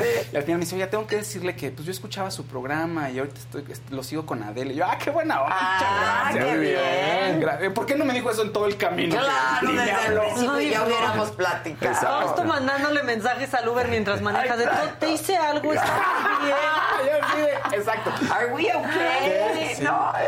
Me odia. No sé. Exacto. Bueno, entonces, rápidamente, Black Panther se estrena 11 de noviembre de este año. Namor es, viene no de Atlantis como en los cómics originalmente se había planteado, sino de una civilización que está inspirada en Mesoamérica y en las, pues, en las culturas O sea, mesoamericanas. le dan otra vuelta. Básicamente le dan una vuelta, sí, por eso la inclusión de Tenoch, o sea, queda muy bien, ¿no? Este, u- al- un halo de cultura mesoamericana para que haya inclusión y sea todo más diverso. ¿no? Entonces, ese es Muy mi- bien. En otros temas también del mundo de la fantasía, el gran actor James Earl Jones, lo recuerdan por la voz de Darth Sí, Vader, cómo no. por ser también Mufasa en El Rey León. Pues ya se retira de Darth Vader. Tiene 91 años, tampoco es creo Tiene que- 91 Sí, años. ¿Qué? Sí, tampoco creo Wow. que, que pudiera ser mucho. O sea, la voz se te cansa, obviamente. Sí, No- claro. No, no quiero decir que no pueda trabajar, Todo que esté se lúcido. cae, pero- todo se Sí, cae. sí. Entonces, Hasta la voz. Sí. Entonces dijo que ya, ya no iba a ser a Darth Vader. ¿Y qué hizo? Pues dio permiso para que se usaran archivos digitales para que con inteligencia artificial se pudiera usar su voz para que pudiera seguir viviendo el personaje de Darth Vader con su voz. Entonces ya está inmortalizado, pero él ya se va a hacer a un lado. En la última serie de Disney, en Obi-Wan, él se hizo este proceso, pero al parecer James Earl Jones estuvo cerca, como una especie de acting coach, ¿no? Para decirles, no, así, la, Ah, hagan esto, hagan lo otro, pero él dice ya, o sea, ya, adiós, ya les Ya dejo. estuvo, ya. Ya estuvo, ya. Ya no- entrené, Sí, yo ya, ya, me ya, voy. no más. Pues sí. Ya, entonces se va James Earl Jones. Se ve muy bien, ¿eh? Sí. Me encanta la cara de ese Para señor. sus 91 años, la verdad, se ve súper bien. Siempre lo quieres abrazar, ¿no? Sí, Velo. sí, velo ahí si lo quieres. A sus cachetitos. Sí. Que llegue y te abrace. Pero con su vozarrón. Acolchonadito. Exacto. Oigan, eh, antes de. Tengo un chisme, el chisme de Brad Pitt y Emily Ratajkowski, pero resulta que Bruce Willis estuvo en boca de todos ayer. ¿Por qué? Por la película de Armageddon. ¿Por qué? Porque la NASA tuvo. Ah, Nos íbamos a morir ayer. Sí, la NASA estuvo haciendo eh, pruebas para ver, o sea, si- ¿qué pasaría si un asteroide de ciertas dimensiones le cae a la Tierra y destruye la vida como la conocemos, como se plantea en las películas? Sí, sí, sí. Entonces lanzaron un, este, entonces le pegaron a un asteroide que no tiene ningún problema con nuestro planeta, ya pusieron a Emily Ratajkowski, bueno. No, no, no, qué mujer. ¡Qué mujer! Te dejamos de poner Sí, atención. perdón. Sí, sí. Perdón, Fausto, pero es que qué mujer. Es, es que está hablando de otra cosa, Fausto, Perdón. muchachos. Pongan atención. Pongan atención. A decir en cabina, ¿por qué, compadres. ¿por qué se pone a hablar de otras cosas? Cosas, van a decir, sí, eso no lo había puesto. Ellos querían a No, era, era, era rápido este tema porque Bruce Willis se habló de él y se- la misión de la NASA pues, es- fue- se hizo tendencia ayer. Y Bruce Willis también por Armageddon. Entonces decían, ah, es como la película de Armageddon de Bruce Willis, ¿no? Donde tienes que evitar que el asteroide choque Claro, con la con Tierra. la Tierra. ¿no? Entonces, bueno, estuvo muy interesante la misión de la NASA Ok. en ese sentido. Ahora sí, muchachos, ahora sí. Qué Dicen- bárbara, qué mujer. Guapísima, Está ¿no? guapísima. Brad Pitt y Emily Ratajkowski, la modelo, este, dicen que andan. Ella se divorció de su marido, el- un productor de cine independiente, Sebastián Bear. Y entonces... Porque se le puso el cuerno. Eh, sí, le puso el cuerno. Ah, muy bien, Cassandra. ¿Quién aquí? ¿Quién a quién? Eh, no, el esposo El esposo ella. ella. No. Sí. Y dijo, ahí te ves, este, desde julio ya no estaban juntos y Brad Pitt le empezó a hacer ojitos, le invita a salir a finales de agosto y en los primeros días de septiembre ella dice, ¿saben qué? Ya me voy a divorciar. Entonces se dice que estos, esta pareja puede estar ahí saliendo. Y... Power couple. Exactamente. Power Sí, sí, sí, sí. No, el mundo no va a soportar eso. O sea- Así ya se me olvidaría que anduvo con Jennifer. Eso Yo Solo así, solo, solo solo así. así. Oye, eh, ¿ella qué? ¿Es modelo? Modelo, sí, sí, ¿De sí. es- dónde es? Eh, ahorita te consigo Ah, no, no, tampoco sé Sí. tanto. Yo lo que sé es que salía de en Disney, creo que sí es Disney, en iCarly, que ahí se hizo famosa. Y se hizo Y luego brinca la fama en el video de Robin de, Thicke. de Robin Thicke, ¿te acuerdas? Que había dos versiones, uno con censura y uno sin censura. Y en el sin censura ella salía desnuda completamente. Y ella siempre ha hablado de que no le importa salir Pues, ¿cómo desnuda. le va no, importar, claro. santo- pero pero Híjole. hay A mí no fotos me y fotos y fotos salir de hacia ella. la Sí, sí. calle. Sí. Es- ella es, ella es- es de Estados Unidos, ahorita la ascendencia. Y es guapísima. Y sí, tiene, pues la verdad. Qué bárbara. ¿Y es jovencita o qué? Sí, Tiene 31 años. 31 Y él 58. años, súper chava. Sí, sí, sí. No, ella nació en Estados Unidos y Está muy guapa. A ver, hay Mónica Uribe, un anaranjadito. Dice, Fausto, me gusta mucho tu energía. Yo lo sigo desde el día uno en el Heraldo. Me encanta el programa. Gracias, mi querida Moni. Berenice Dávila, un verdecito. No ha habido un solo rojo. Sí, o sea, ahora que venimos de rojo. Hacer, hace Es inglesa. poco vi una Pero- entrevista sí. que le hicieron a Maca. Ahora la amo. Gracias por esta transmisión tan entretenida e informativa. Gracias. Hombre, sea, ¿eres conversa? hombre, a tus órdenes, eres Nomás conversa. me conocen y ya. Eso. Sí, Es perdón, inglesa. Nació en Inglaterra y, y creció después en Estados Unidos. Wow, Este, pues sí está guapísima, ¿eh? Sí. Qué bárbara. Power Se alborotó la.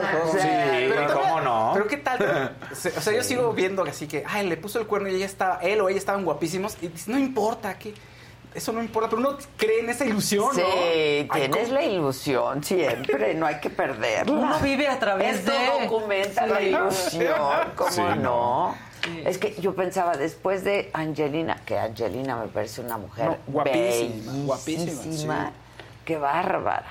Pero esta chavita está bien guapa, Sí. ¿eh? Pero es que Angelina me cae bien ahora sin Brad Pitt. O sea, yo le tenía cierto Sí.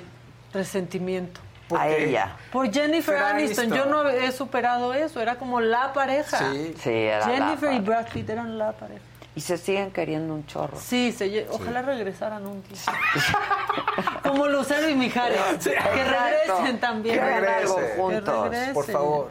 Oigan, me regalan un venenito, yo creo que ya ajustamos para un venenito. Sí, yo pudiera otro porque tiré completo. Exacto. El mío lo tengo a las ¿Alguien pompas. quiere algo? No, Sí, no toman no. venenito. No, pero agüita. Agüita, Agüita, una agüita. agüita para el buen casarín. Permítanme, permítanme. Hombre, este, ¿qué dice el, Muchos mensajes se están poniendo, pero pocos colores. Oigan, no, ya, basta. No, porque no hay colores, Ayer nos rojitos? emocionaron y hoy... Que el Fausto es muy neta, que por qué corrieron a Luis. No, aquí no corremos a nadie, él se fue. Se van solos. Se van solitos. que mucha suerte en La Más Draga. Gracias, Se hoy- estrena Hoy, a las 9 de la noche. Hoy 9 de la noche Sí, en YouTube, en el canal oficial de La Más Draga. en el canal de La Más Draga. Ya revelaron a todas las feminosas. Son guapísimas, Adela. Todas son guapísimas y muy talentosas. Y gastan mucho, gastan Oye, mucho en pues sus es que trajes. cada, cada episodio, lo que invierten. Por eso, si son sus fans, denle su propinita. Claro, apóyenlas porque apóyenlas. gastan mucho, mucho en todo lo que hacen. Que re buen día para todos, que les encanta la saga, que somos lo máximo.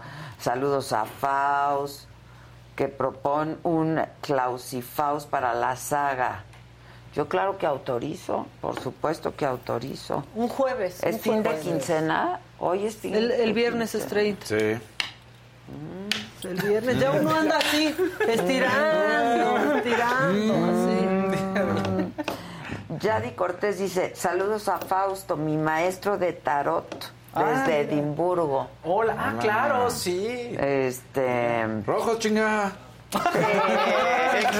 Rojo, Chingan, chingan, chingan, chingan, chingan los rojos. No puede ser. No manchen. rojos? O sea, ¿Qué pasa? Todo- miren, ayer esa jefa, esa jefa, que es ella, en la noche me dijo, mañana vamos de rojo. Sí, le dije a Lo planeamos. Porque lo prometimos Claro. ayer. Y ni un rojo aquí. O sea, un rojo, es que es el fin de la quincena. Es, es Por es lo correcto. mismo, es por, por lo mismo. Es por lo mismo. Se escucha Oigan, Cuba ya le dijo que sí al matrimonio igualitario, eso está padre. ¿Ah, sí? Eso está bueno. Claro. Que falta que le diga que sí a muchas otras cosas, pero bueno, este... Ojalá en algún capítulo de La Más Draga sea invitada Adela. Ay, ¿verdad que ojalá? Ojalá, Se le, ¿verdad? está, se le está diciendo.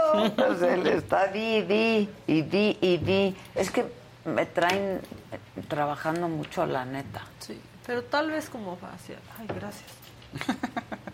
Gracias. Toma tu agua en taza. Ándale, Y en taza de la maca. Ah, vas a todavía. taza de la maca. Tómame, Casarín. Ay, que Tú somos tómame. increíbles, que es la inflación. Este. Pues así las cosas, muchachos. Ni un rojito. Ni un, ya no, hay ni color. bárbaros. Ya no hay ni color No sé, aquí. Gracias. Y este tingladito. Espérenme. Oigan, ¿vieron que en Y China... estamos por TikTok también, ¿eh? Ahorita me voy a meter a TikTok. Estamos en TikTok. ¿Vieron que en China este, se creyeron que había golpe de Estado en Twitter, por Twitter? ¿En serio? Y porque empezaron a hacer todo un rumor. O sea, un periodista salió con que el 60% de los vuelos habían sido cancelados, que había militares acercándose a Beijing. O sea, una cosa muy Orson Welles. Y toda la gente se lo empezó Disculpa. a creer. Marta Gallardo, ¿Qué la expectativa del rojo está cabrón. Todo suma. Este. Pues sí, todo suma, es la verdad. Pues sí, sí es cierto. Sigo con las pompas ¿Sigues? mojadas, sí. Pero está padre porque me empieza a dar calor y luego Ay, digo, sí que- ay, qué rico. Ay, O sí que no tengo podemos ayudar. Ahora sí que es un refresco de cola. Literal. Sí, literal es un refresco. de Ah, cola. van a- es que sí se te cae. Todo, A se ver, me fue medio litro. Papada. Estoy mojadísima. Mojadísima, Suena muy mal, pero sí estoy paseando, perdón. Un amarillo. Un amarillo, Maki me... Me tres encantan. encantan. Me tres Yo creo que le encanta. encantamos y ya. Otro Yasmín. Ligi otra vez. Me encantan, son lo mejor de YouTube. De verdad me hacen las mañanas toda la semana. Gracias por mantenernos al tanto a todos los migrantes y que viva México. que Viva México. Manden muchos rojos que diga Adela en la más draga. tal Oye, de lo así. mejor de YouTube y de tele ¿eh? también. ¿eh? Y de todo, Y de. ¿eh? México. Oye, Sí. sobre todo de tele, ¿eh? Sí, o sea, de hecho en YouTube hay más. Todavía hay, hay cosas, pues, ¿no? Más Sí. variadas, más ofertas, Sí. propuestas, ¿no? En, en tele es lo mismo, pero lo mismo, pero, Pero lo, lo mismo. mismo, pero de lo hace 15, ¿cuántos? Ay, ¿por qué no hacemos un juego de destreza? A karaoke. Hay que jugar basta en vivo. Exacto. O sea, Estaría bueno. Este... Sí, pero con temáticas. Exacto. De libro. Exacto. Favorito. Eh, saludos desde Brasil. Eh, Uy, otro naranjita. No. Kenia Urik. Perdón, Ah, a sí. mí me encanta. a mí me Eso. encanta. A mí me encanta. ¡Rojo! ¡Eso!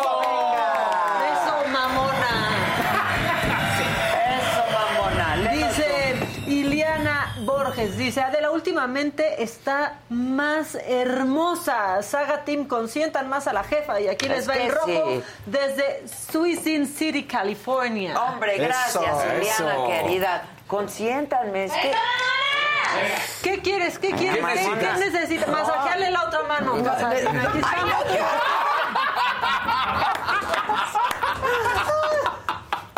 No, no, no, eso sí sería horrible. ¿Saben ¿Te podrían consentir? Yo sí he visto gente... Hablen con Susan porque me trae en chinga, en chinga, en chinga. Y luego la. Gisela ya también. Y, y el Fernando. Necesito amor, comprensión y ternura. Eso. No me acuerdo a también vi una vez en una cabina de radio así, micrófono, y le estaban haciendo masaje. Ay, en serio, no. En la mano. Alguien que Por conoce- eso se me ocurrió. Ah, yo sé. ¿Sí? Ah, sí, tú sabes. Me ¿En dices serio? a quién porque no, tengo, no me acuerdo, pero me la sé. Ay, claro, pero por supuesto. Sí, ¿verdad? Un naranjita, Alejandro de la Rosa. no, no. Y un verdecito, Luis Javier Martínez. Me hacen en la mañana en el trabajo. Muero de risa siempre. ¡Qué padre! Y otro naranjita, Ana Karina de Pitt. Muy bien, no dice nada, no, No dice nada. nada. Me gusta distraerlos en el trabajo. Yo también los veo a ustedes en el trabajo. Qué padre tu trabajo, hija. ¿Ven? Sí. Sí, adelante paga por leer, nada más porque así. ¿no? Chayotera, chayotera. Chayotera. Chayotera, chayotera. Pero ahí Sí. están todos los días viendo qué hacemos. Oigan, pues llegó Luis Ángel el Flaco. Flaco. ¿Lo conocen? ¿Qué ¿Cómo, cómo estás? Muy bien. Yo te vi en Las Vegas, compadre. ¿Sí? Claro. Vamos allá, échale todas las ganas. Ahí ¿Cómo estás? ¿Cómo estás? Bien, bien. Perdón, perdón. No te preocupes. No te preocupes. Bien, bien.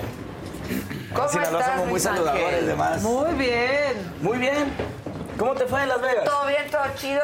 Este, me fue muy bien, muy bien. Me quedé súper impresionada con contigo, con el grupo el firme, show, ¿ah? con la banda. Impresionante, ¿no? La verdad que lo que están haciendo mis amigos de Grupo Firme es algo impresionante. Lo que acaban de hacer, por ejemplo, ahora en el Zócalo. Eso es algo impresionante también. Y este, tenemos la fortuna de ser amigos desde, desde los inicios. Bueno, más bien los inicios de ellos.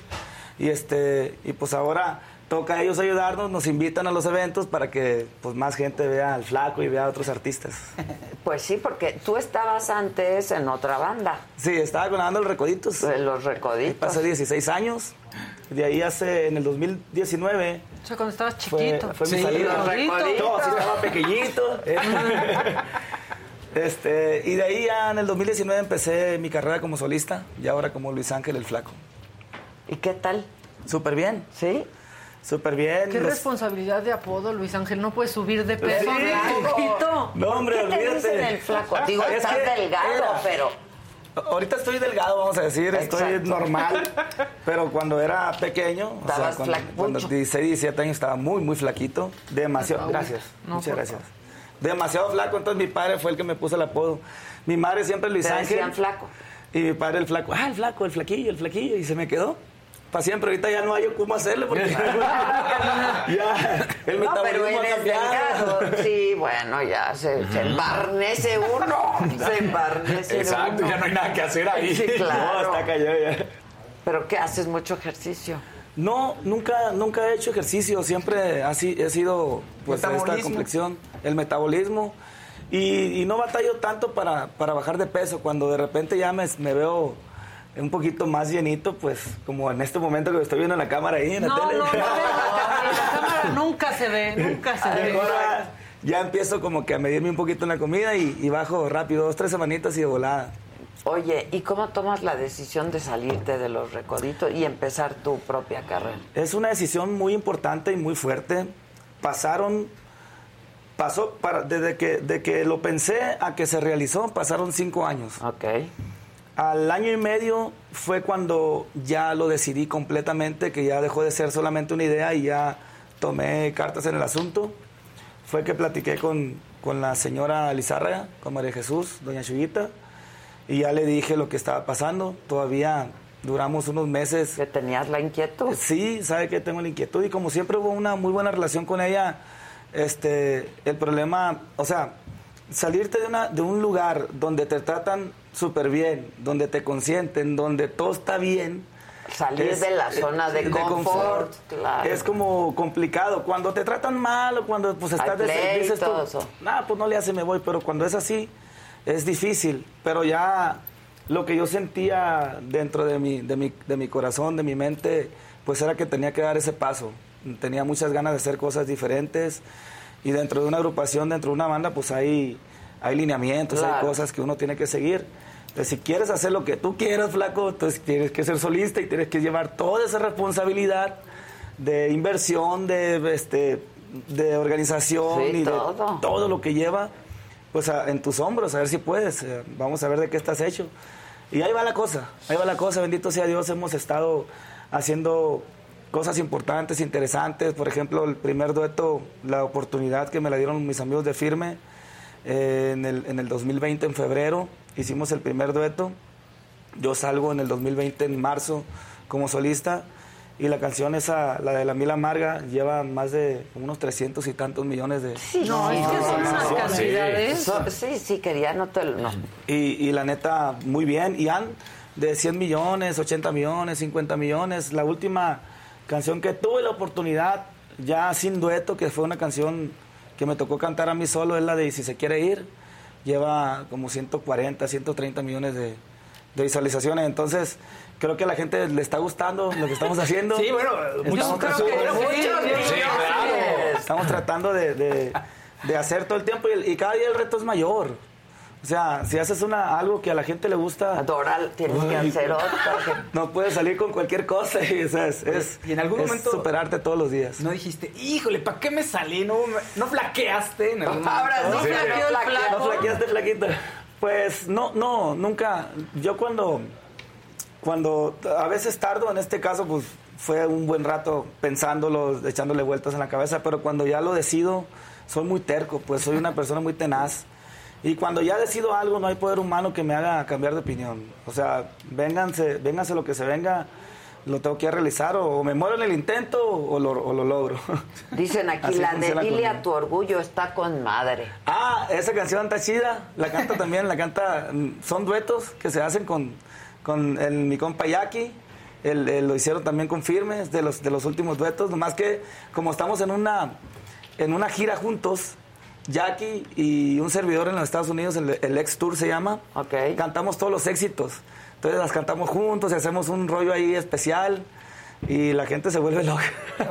tantas Yo lo vi. ¿eh? yo lo vi, la gente se vuelve loca. O sea, de verdad, lo que yo vi en Las Vegas me pareció un fenómeno. Y luego firme en el Zócalo también, No, o sea. no, la verdad que cuando hicimos nosotros el dueto, que les digo que fue en febrero del 2020, yo miraba ya firme que venían muy fuertes, que venían, todavía no eran lo que son, obviamente, nos enfrentamos a la pandemia y yo veía firme ya un grupo muy fuerte, sobre todo a Edwin, porque lo miraba como con mucha inteligencia a la hora de hacer todo lo que... lo La conlleva, estrategia, toda la estrategia claro, y todo. sí, sí, sí. Y yo les dije, plebe, les dije, yo no sé qué, qué onda, pero... Porque ellos me decían a mí gracias. Por ejemplo, Edwin me decía, gracias, flaco, por, por ayudarnos con el dueto. Y yo le decía, no, loco, gracias a ustedes. Porque no saben ni lo que están haciendo por mí. Yo soy un solista que apenas va empezando. Y ustedes, que son un grupo que va, Sí, pues, te eh, que va dando, me están dando la oportunidad de hacer un dueto. O sea, gracias a Claro. ustedes. No, gracias a ti. Y eh, así, ¿no? Entonces son muy agradecidos. Y dije, algo va a pasar con ustedes, no sé qué, pero va a ser algo sin precedentes. Y se, recuerdo claro esa, esa- como esa escena, estábamos como en cumplillas así, este, casi en el, en, el, en el suelo, y Edwin y los players mirándome y platicando, y luego estaba Isael, y estaba Ebri y todos, y, y como que fue un, un- un rollo eh, especial, y, y- pero la verdad, si, si te soy sincero, nunca me imaginé que, que llegaran a esos niveles tan altos. O sea, Tan altos y tan rápidos. Y a tan ver, rápido. Ellos se tampoco. dice rápido, pero llevan muchos años, la verdad, Trabajando. este, trabajando. Pero como grupo firme sí fue muy rápido. Fue muy rápido. ¿No? Demasiado. Ellos empezaron un año antes de la pandemia. Empezaron a medio dar de qué hablar. En la pandemia, este, eh, Edwin me dijo, por lo, que- lo que te digo la estrategia, del pensar siempre adelante, me dice, Edwin, flaco, eh, hay que hacer cosas. Hay que hacer canciones, hay que buscarle, o sea, no hay otra manera ahorita de hacer música, no nos podemos presentar, pero hay que hacer música, porque la gente está en su casa y no, y o sea, están, están sin nada que hacer, o Y sea, están aguitados, están, están tristes por la pandemia, no pueden salir, entonces hacemos una canción y es algo nuevo, es algo distinto. Y, y me dijo, los que no hagan canciones en la pandemia, los que no le quieran invertir a, a- a su carrera en la pandemia, después de la pandemia te de mí te acuerdas lo que les va a pasar. Van a desaparecer, mi hijo. Entonces hay que hacerle. Y fue que nos juntamos, empezamos a hacer cosas juntos, empezamos a hacer, este, nos juntamos Pancho Barraza, el Jackie, yo, este, firme, nos juntamos codiciado, el, el mimoso. hacer, No, hacer pues, unas tipo eso. pesada. Sí, la banda pega de veras, o Sí, sea, empezamos claro. a hacer todo ese rollo y la gente pues como que como que rindió frutos y, y- ahora bendito Dios ahí va la cosa bien. Qué Machín. padre. La verdad que yo los felicito mucho porque han hecho un trabajo extraordinario y tú ahí vas muy bien ahí vamos, también. ahí vamos, ahí vamos. No es fácil. Yo creo que nada en este mundo es fácil, pero pero hay que echarle ganas, hay que estar todos los días ahí constante. ya son tienes- 23 años Es lo en que la te música. iba a decir. o sea, es llevas 20 difícil. más de 20 años en esto, ¿no? Y, y sí, a- con altas y bajas, de repente un exitazo, de repente pasa un ratito y ahí te mantienes, y de repente otro exitazo, y, y así es este rollo. Yo creo que la música más que, más que de rapidez, o, o- es como una carrera de, de resistencia, de estar viendo qué está pasando, de estar viendo qué son las tendencias, qué música se está escuchando, qué estilo de música, y, y sobre eso, sin perder tu esencia, obviamente, pero sí como que eh, viendo el mercado, lo que, lo lo que el mercado tiene y- qué es lo que tú puedes hacer eh, aportando al mercado también. ya decías tú que eras solista ahora, ¿no? Y entonces cuando platicabas con los de firma les decías gracias porque estoy empezando.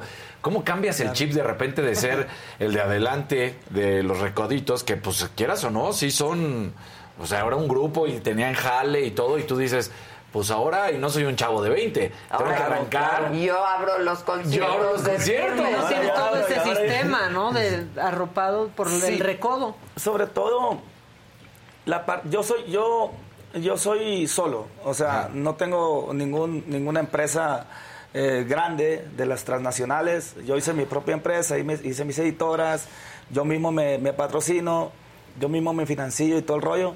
Entonces, eso es como la parte más difícil. El escuchar a tantas personas, a tantas compañías, que de repente, eh, flaco, ¿qué te hace falta un camión? ¿Te hace falta esto? Eh, yo, te, yo te doy la promoción en la radio, te hago esto. Eh, no tienes casa, bueno, te ayudo con una casa. Lo que necesites, haz música y, te echo la mano. Entonces, el decidir, después de hablar con N cantidad y tener muy buenas propuestas con, grandes de, de- de la industria, y el decidir eh, ir solo, o sea, voy a ir solo, voy a ver cómo le hago. Empecé a hacer como una estrategia para financiar mis cosas y yo creo que es de locos, ¿no? Pensarlo en su momento, porque nadie, en realidad, de todos los solistas y de todos los eh, artistas que se han salido de alguna agrupación, siempre se van con una compañía o se van con un padrino o se van con alguien es- que les, que les pueda da- aportar. claro. Pues el flaco, en su loquera, dijo que no. Ya somos dos. Escuchaste, me estás escribiendo, Adela. Yo, yo lo estoy escuchando y dije, Sí. pues ahí estoy yo Ahí está, también. claro. Pero este, pero yo creo que es complicado. Es complicado, pero a la larga, pues es lo que quieres hacer, ¿no? Pero ¿a Y- poco no se sienten los dos más libres? Sí, claro. Uf, la libertad es increíble. Por ejemplo, yo quería tener mucha libertad a la hora de poder a la hora de poder hacer ¿Qué un dueto con alguien. Fui yo, fui yo. Ah, me fuiste prendió tú. una cosa. Ah, yo dije, ¿qué pasó? Yo quería tener mucha libertad a la hora de, de poder hacer un dueto con alguien que, que las compañías no se pelearan y porque a veces eh, cuando estuve dentro de las agrupaciones, pues yo llegaba con el artista, platicábamos, toda la química, todo bien. ¿Y onda si hacemos un dueto? No, sí, sí, sí. Empezábamos a hacerlo y de repente las La compañías decía. llegaban y Uy, no. ah, no, no se va a poder. No, ¿por qué? O sea, ¿sí me explico? No, no, si esto es bueno para, para todos. Ese, ese dueto que vamos a hacer, esa colaboración. Pues no, no se puede porque no se arreglaron ahí los abogados y que no sé qué. Pues ahorita yo estoy a una llamada de distancia, o sea, no, no hay que Claro. pedirle permiso a nadie, o sea, ¿qué onda? Hacemos un dueto, sí, mándame la canción, listo, listo, ya estamos grabando, ya estamos haciendo el video y listo, ya. Claro. Ya estamos haciendo todo. Entonces es muy distinto. En esa parte sí, sí nos ayuda mucho. Te piden que si cantas el que te amo. ¿El que te amó? Claro que El que te amó. Si no le pusieron el. Es que no le puse, sí, sí. de. A ver, échate una. Dice, cuando dijiste que te ibas, yo sentí que me dejaste dividido. Me dolió, pero logré dejar atrás y al fin seguir por mi camino. Qué ironía, antes era el que te amaba y ahora soy el que te olvida. No pensé que cuando yo volviera a verte ya no te me antojarías. El que dio todo por ti. Ahora se acuerda, ya no siente ni cosquillas. El que te amó sintió coraje cuando tú le confesaste que se te acabó el amor. Que olvidara lo que fueron, que la culpa no es de nadie, que buscar otra ilusión. El que olvidó siguió de frente y no pensó en volver a verte y al final se convenció de que no valía la pena ir cargando tu recuerdo y otra vez se enamoró del que te amó. Debo decir que ahora solamente queda el que te olvidó.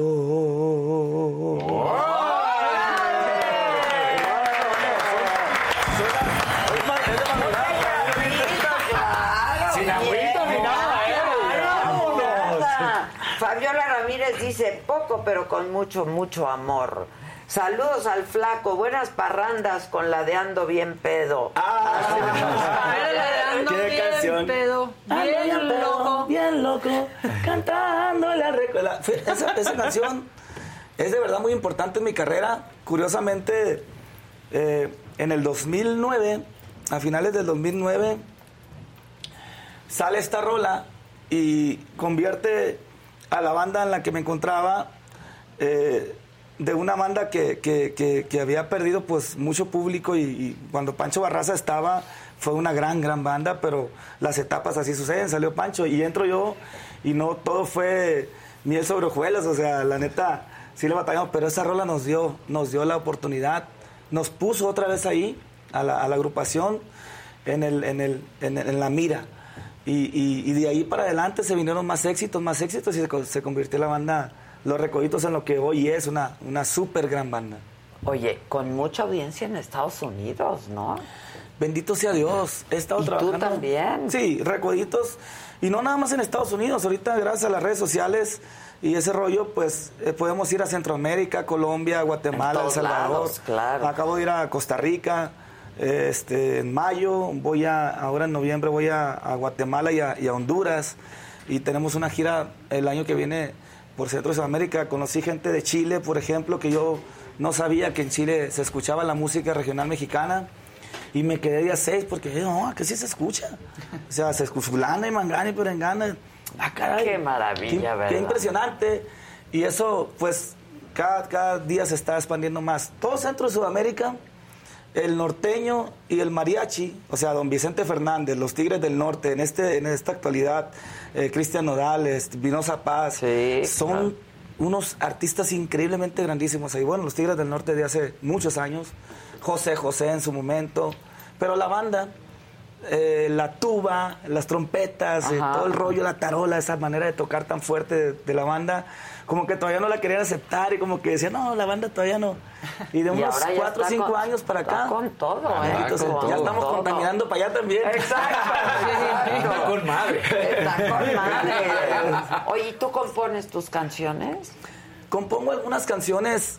eh, no me ha tocado que ninguna de mis canciones sea éxito. No, no, no creo. eh, yo no soy como.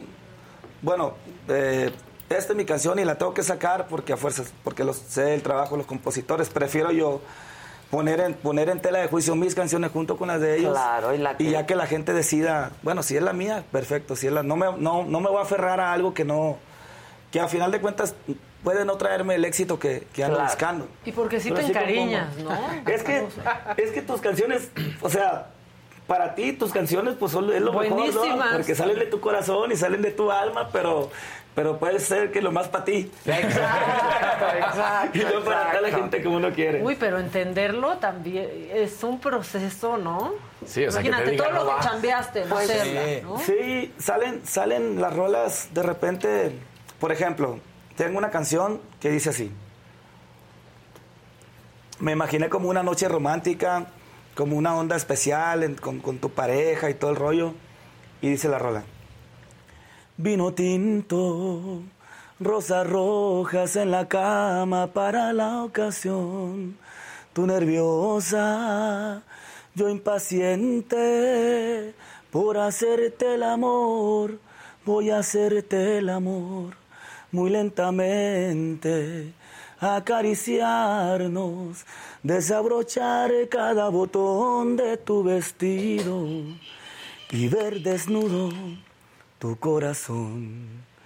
Y poco a poco recorrer todo tu cuerpo y que en mi piel queden las marcas de tus besos y que mis manos se aferren a tu espalda y en mis oídos escuchar cuánto me amas, hacernos uno, sentir placer toda la noche hasta el amanecer. Pero está bien. Todo un Esa no jaló. No, no, de, de eso, de eso compongo ¿Qué le yo. pasa pues. a la gente? Sí, no. Oye, muy, ¿Se llama Vino Tinto? Vino Tinto se llama la La canción. gente la estaba pidiendo. Antonio Valderas No, dijo: pues es Vino Tinto es- es rollo. de él, que la cante. Es un rolón. Sí, está re buena. Muy Es una- metódico en eso, mi flaco. Así, los botones, No, todo, todo el ya me panorama. estaba yo imaginando. Sí, Hasta pusieron un resorte. Se emocionaron ahí en cabina. Y una de rojo. Y ahora, ahora estás promocionando Te lo debo a ti. Te lo debo a ti. Es una. Es una canción romántica de un chavo de Mazatlán eh, nuevo. Creo que es su primer canción que, que toca que alguien le grabe. Este chavo toca la guitarra muy cerca de mi casa y un día llegó y me, me llevó la canción. La neta, yo lo conozco como, como el, el- el- el nieto del taquero. Ah, ok, ok. De don Julio. Julio el taquero de ahí, de, de ahí del barrio, de ahí de la, de la Juárez. Y me llevó esta rola y la neta me quedé sorprendido por, por lo bonito que está la canción. Es, es, es una canción que habla 100% de amor. Casi siempre hago música de como pues ando bien pedo, como mi último deseo, como la miel amarga, como y si se quiere ir, o sea, como que de otro rollo. Pero en esta ocasión decidí irme como a lo romántico. Y la parte principal de la canción, el principio de la canción, eh, ha atrapado a la gente. La gente en TikTok, en todas las plataformas digitales, eh, salen con, con sus embarazos, salen cuando nacen los bebés, cuando llega una persona especial a su vida. O sea, es, es- como, como otro rollo.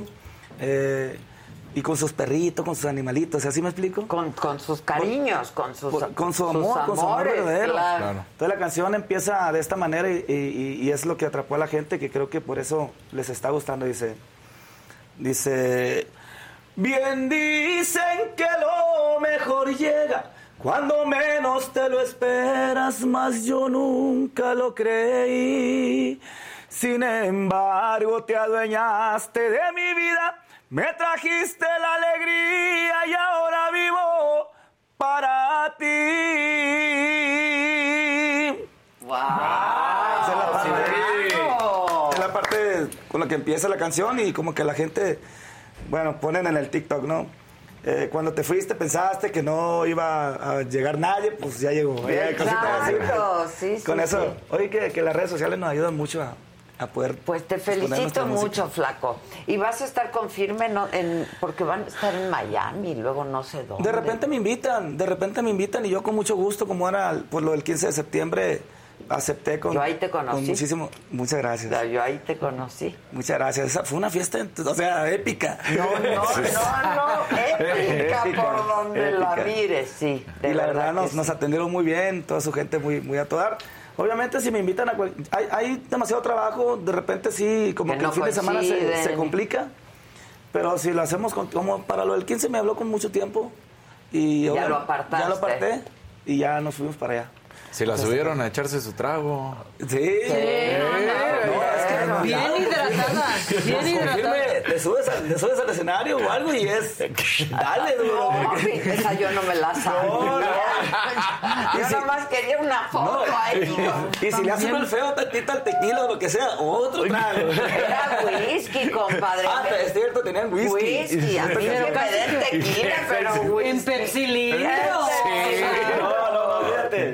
Pero- Oye, ¿qué-. ¿cuál es tu último deseo? Dicen, así tienes una rola Sí, también. mi último deseo es una canción que también es muy importante eh, en, en la carrera de su amigo Luis Ángeles Flaco.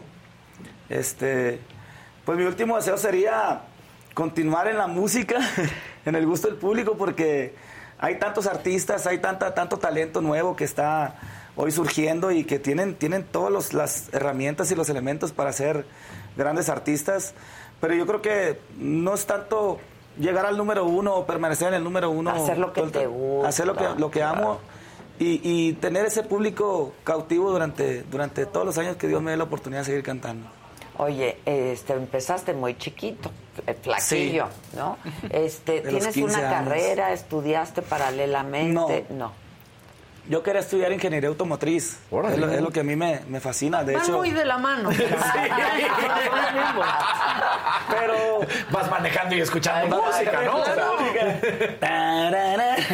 Sí, van, van ahí, a la par.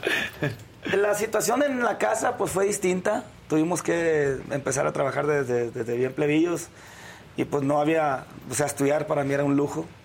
Eh, eh, decidí empezar en la música, ser, terquearle a la música desde muy plebe, como de los 13, terminé la secundaria nada más. Y ya desde la secundaria ya estaba haciendo música. Ya. Iba a esto, iba al otro, me daban a festivales. Empecé en eso y después pues estaba cara la carrera y, y como que, pues mamá, aquí le seguimos. Y vendíamos tacos. Esa- ese fue el negocio siempre de la familia en Culiacán, Sinaloa. Teníamos una taquería y pues de eso nos manteníamos, pero hacía falta algo. Entonces, bendito Dios, eh, me aferré a la música y hoy, hoy vivimos, todo, toda mi familia vivimos de, de este rollo. Ay, pues, Todos estaban padre. metidos y vivimos de, la música. Qué bueno, Me felicidades, tocó suerte. flaco. Eso no quiere decir que no estudien ni que, ni que nada. Sí tienen la estilo. oportunidad, Si tienen la oportunidad, háganlo. Mis hijos, por ejemplo, hoy tienen la oportunidad de estar Claro. estudiando carreras y todo. Y la neta, es buenísimo. El estudio siempre te va a ayudar, el saber cosas siempre te va a ayudar. Aquellas eran otras épocas, hoy, hoy es distinto, hay que estar bien preparado siempre para salir Estoy de adelante. acuerdo contigo. Felicidades, flaco. Muchas gracias. Muchas gracias, Gracias a, a ti. todos. Gracias. Gracias. A ver, tus redes sociales, todo. Ah, Luis Ángel el Flaco, en todas las plataformas digitales, redes sociales. Solamente en TikTok alguien me ganó. Entonces está como Luis Ángel el Flaco 1. Ahí pueden, pueden seguirme también en TikTok. Ahí andamos echándole ganas por todos lados. Ya estás. Buenísimo. Muchas gracias. Gracias, Flaco. Un placer. Muchas gracias. Gracias. Gracias. Acuérdense que hoy hay Saga Live con unos señorones de la comedia. Para los chavos que no conocen a estos comediantes, es un buen momento para que los conozcan, porque yo insisto, ahí empezó el stand-up. Claro. ¿No? Este, eh, gracias, Flaco. Gracias. Bye, bye, Este, Flaquito. Va a estar. Déjenme decirles quién va a estar hoy en lo Mientras que tanto, hay un par de azulitos. Alejandro. Suárez, Carlos Bonavides, Luis de Alba, Benito Castro y César Bono. Esta noche, hoy, 7 de la noche. Y si llegan antes, pues desde antes comenzamos. Bien, también, gracias. Buenas. Un par de azulitos antes de que les tomé fotito. Ayer era Sandrita Nazar. Hoy va para el venenito con mucho amor. Fernanda Ferzán. Y Fabiola Ramírez, poco pero con mucho amor. Saludos al flaco Buenas Parrandas. Eso, esa ya la había leído, Ah. pero no importa, Ah, ok. Casarín. Ya diste dos por uno. Sí, No me ya- importa Ya después ya dije, bueno, está bien. Por si no había quedado claro. No importa que no escuches a tu jefa. No, sí, lo que pasa es que dije igual era parecido, ¿no? No importa que el muchacho esté distraído en el salón, pero... Oye, es que qué rolas. Sí, ¿Oíste? se quedó Sí. pensando en el vino tinto. El vino tinto. Buenos días, muchachos. Hola, hola. Abogados. Distinguidos juristas. Distinguidos juristas. Y en ¿Qué esta distinguida sección que nada más y nada menos se llama ilegal. Distinguida sección. ¿Cómo andan? ¿Todo bien? ¿Todo bien? ¿Todo chido? ¿Todo compartimos. bien? Hace Todo mucho chido, que no tenía yo el honor, Yo también, el gusto caray. de De mi compartir. cumpleaños no me escribía. Hoy vi, no nos habíamos texteado, Ilan. Es que tuve Eso estuvo muy mal. asunto Desde complicado. cumpleaños. Desde hace unas ¿En qué semanas. Fíjate que tuvimos una audiencia importante la semana, el día de ayer, que preparamos hasta inclusive el domingo en la casa. Ah, mira. Entonces, nos, nos Sí, estuvo ocupados. desaparecido aquí, Así muy es. chambeador. Sí, Entonces hoy sentí el abandono. Yo puedo hacer muchas cosas a la el vez. ¿no? Sí, del como que sentí el abandono. Dije, algo está muy mal. Yo sí me he sentido casi muchos años. Las vuelvo locas. No las culpables. No las culpa, dice, no las culpa. ¿Qué puedo hacer? Sí. Lo que odia es que me divierta y que esté distraído. Por eso. Pero estuviste muy concentrado. por lo menos en- en Entonces fue bien fechas. este fin de semana fue bien, en casa. fui- Todo bien en casa. Saldo a favor, Fui- ¿consideraría? Así es. Fui miserable a su lado, que es su estado. es su estado- Es el matrimonio. Oye, matrimonio se llama. Sí compro. Claro, sí, o sea. Entre más miserable eres, más te quiero. Pero a su lado. Sí, sí, sí, a su lado. Claro. Estar en pareja es tener problemas que solo no tendrías, Te cara. digo que es lo peor de todo. Cuando me estoy divirtiendo mucho, si yo me estoy divirtiendo muchísimo, sus antenitas como que perciben mi diversión y me habla para modular, para modular. Esa Ah, es mi diversión. Para recordarse que no seas tan feliz. ¿Cómo ¿Estás hablando ahorita en tu teléfono? No, no, ¿Por no, qué? Es que tengo, tengo la prueba. O sea, Ahorita ya le van a dar. tengo la prueba. Prueba Sí, fehaciente. sí. Te amo con todo mi corazón. Has hecho mi- de mi vida algo valioso. Sin ti no sería yo nada ni tendría sentido mi vida. Pero Uy, ¿qué vas tengo a que decir? enseñar. Sí, sí. El, viernes estaba yo jugando golf. Jugando golf, empecé a jugar golf a las 12.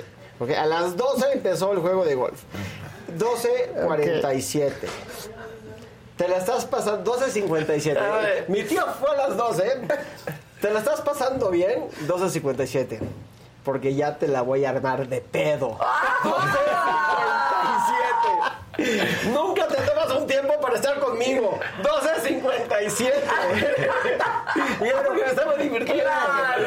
En, la- en descargo de Gina te avisó. Exacto. Sí, ¿Por qué ahí me va? Una mujer derecha. Te digo algo, estoy totalmente, totalmente de acuerdo. de lo- o sea, el que no puede con una mujer en su peor momento, no se la merece en su mejor momento. Hombres, ¿qué tal? ¿Qué tal? Más hombres como Pues tú. mira, si no soy guapo, más me vale ser inteligente. Pero eres. Gracias, gracias. Un verdecito de Lali Rivero. Ya Claro. ¿Qué dice? ¿Qué mejor compañía para esperar el huracán Ian aquí en Tampa? Está fuerte, pero bueno. Sí. Esta es mi sección favorita. Amo a los ilegales, Eso. pero más Sí. amo a De Maca, Dani y Fausto. Bravo, bravo, Lali. ¿Qué vas a mandar? Gracias. No te habían tocado los No, los bechototes. Bueno, ¿qué? ¿Cuál es nuestro tema? ¿Cuál de El tema no todos está, es digo, nuestro? ¿cuál de todos? El tema no está así como tan, tan suavecito. A ver, venga, venga. No, pero pues vamos a hablar de Ayotzinapa. Sí. Sí. Pues es que obliga, ¿no? Obliga. a hablar de... Ayer la marcha, la manifestación, bien.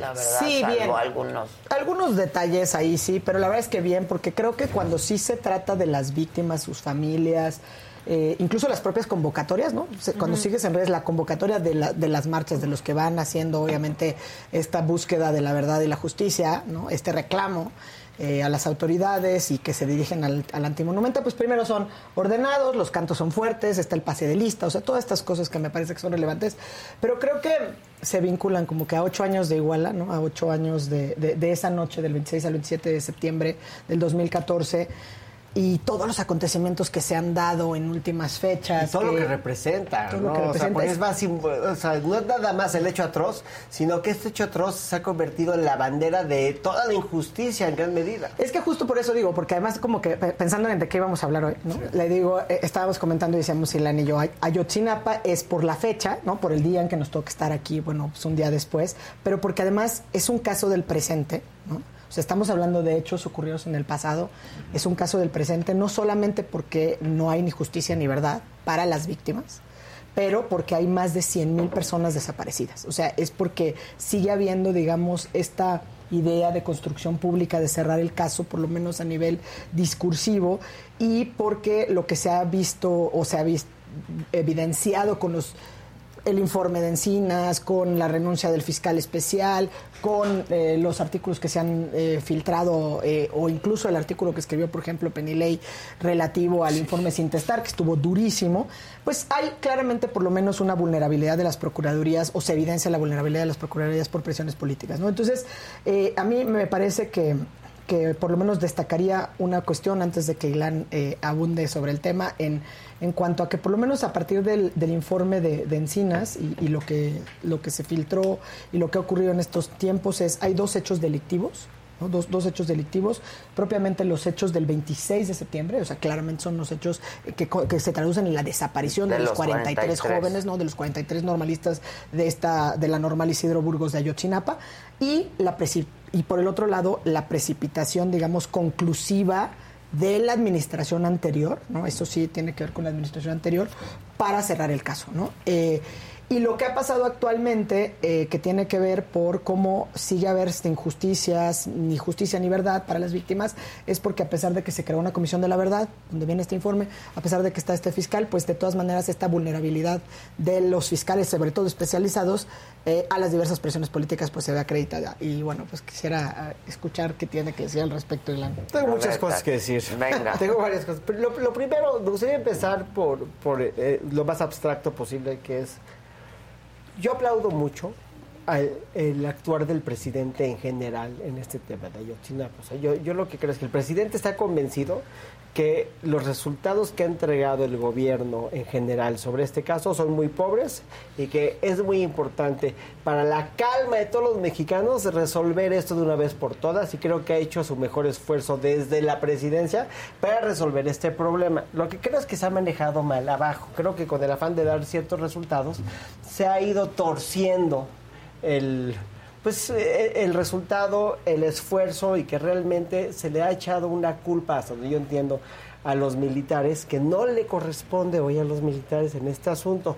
Pero ha sido más importante proteger la narrativa que defender los hechos como son, porque la verdad de los hechos no satisface las necesidades del caso políticamente. ¿Y a qué voy con esto?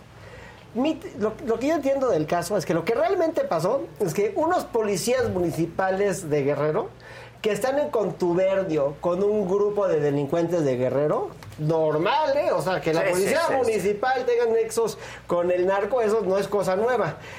Matan a un grupo de estudiantes confundiéndolos con narcotraficantes. Esa es la tesis que hasta ahorita yo más estoy dispuesto a creer, ¿no? Claro.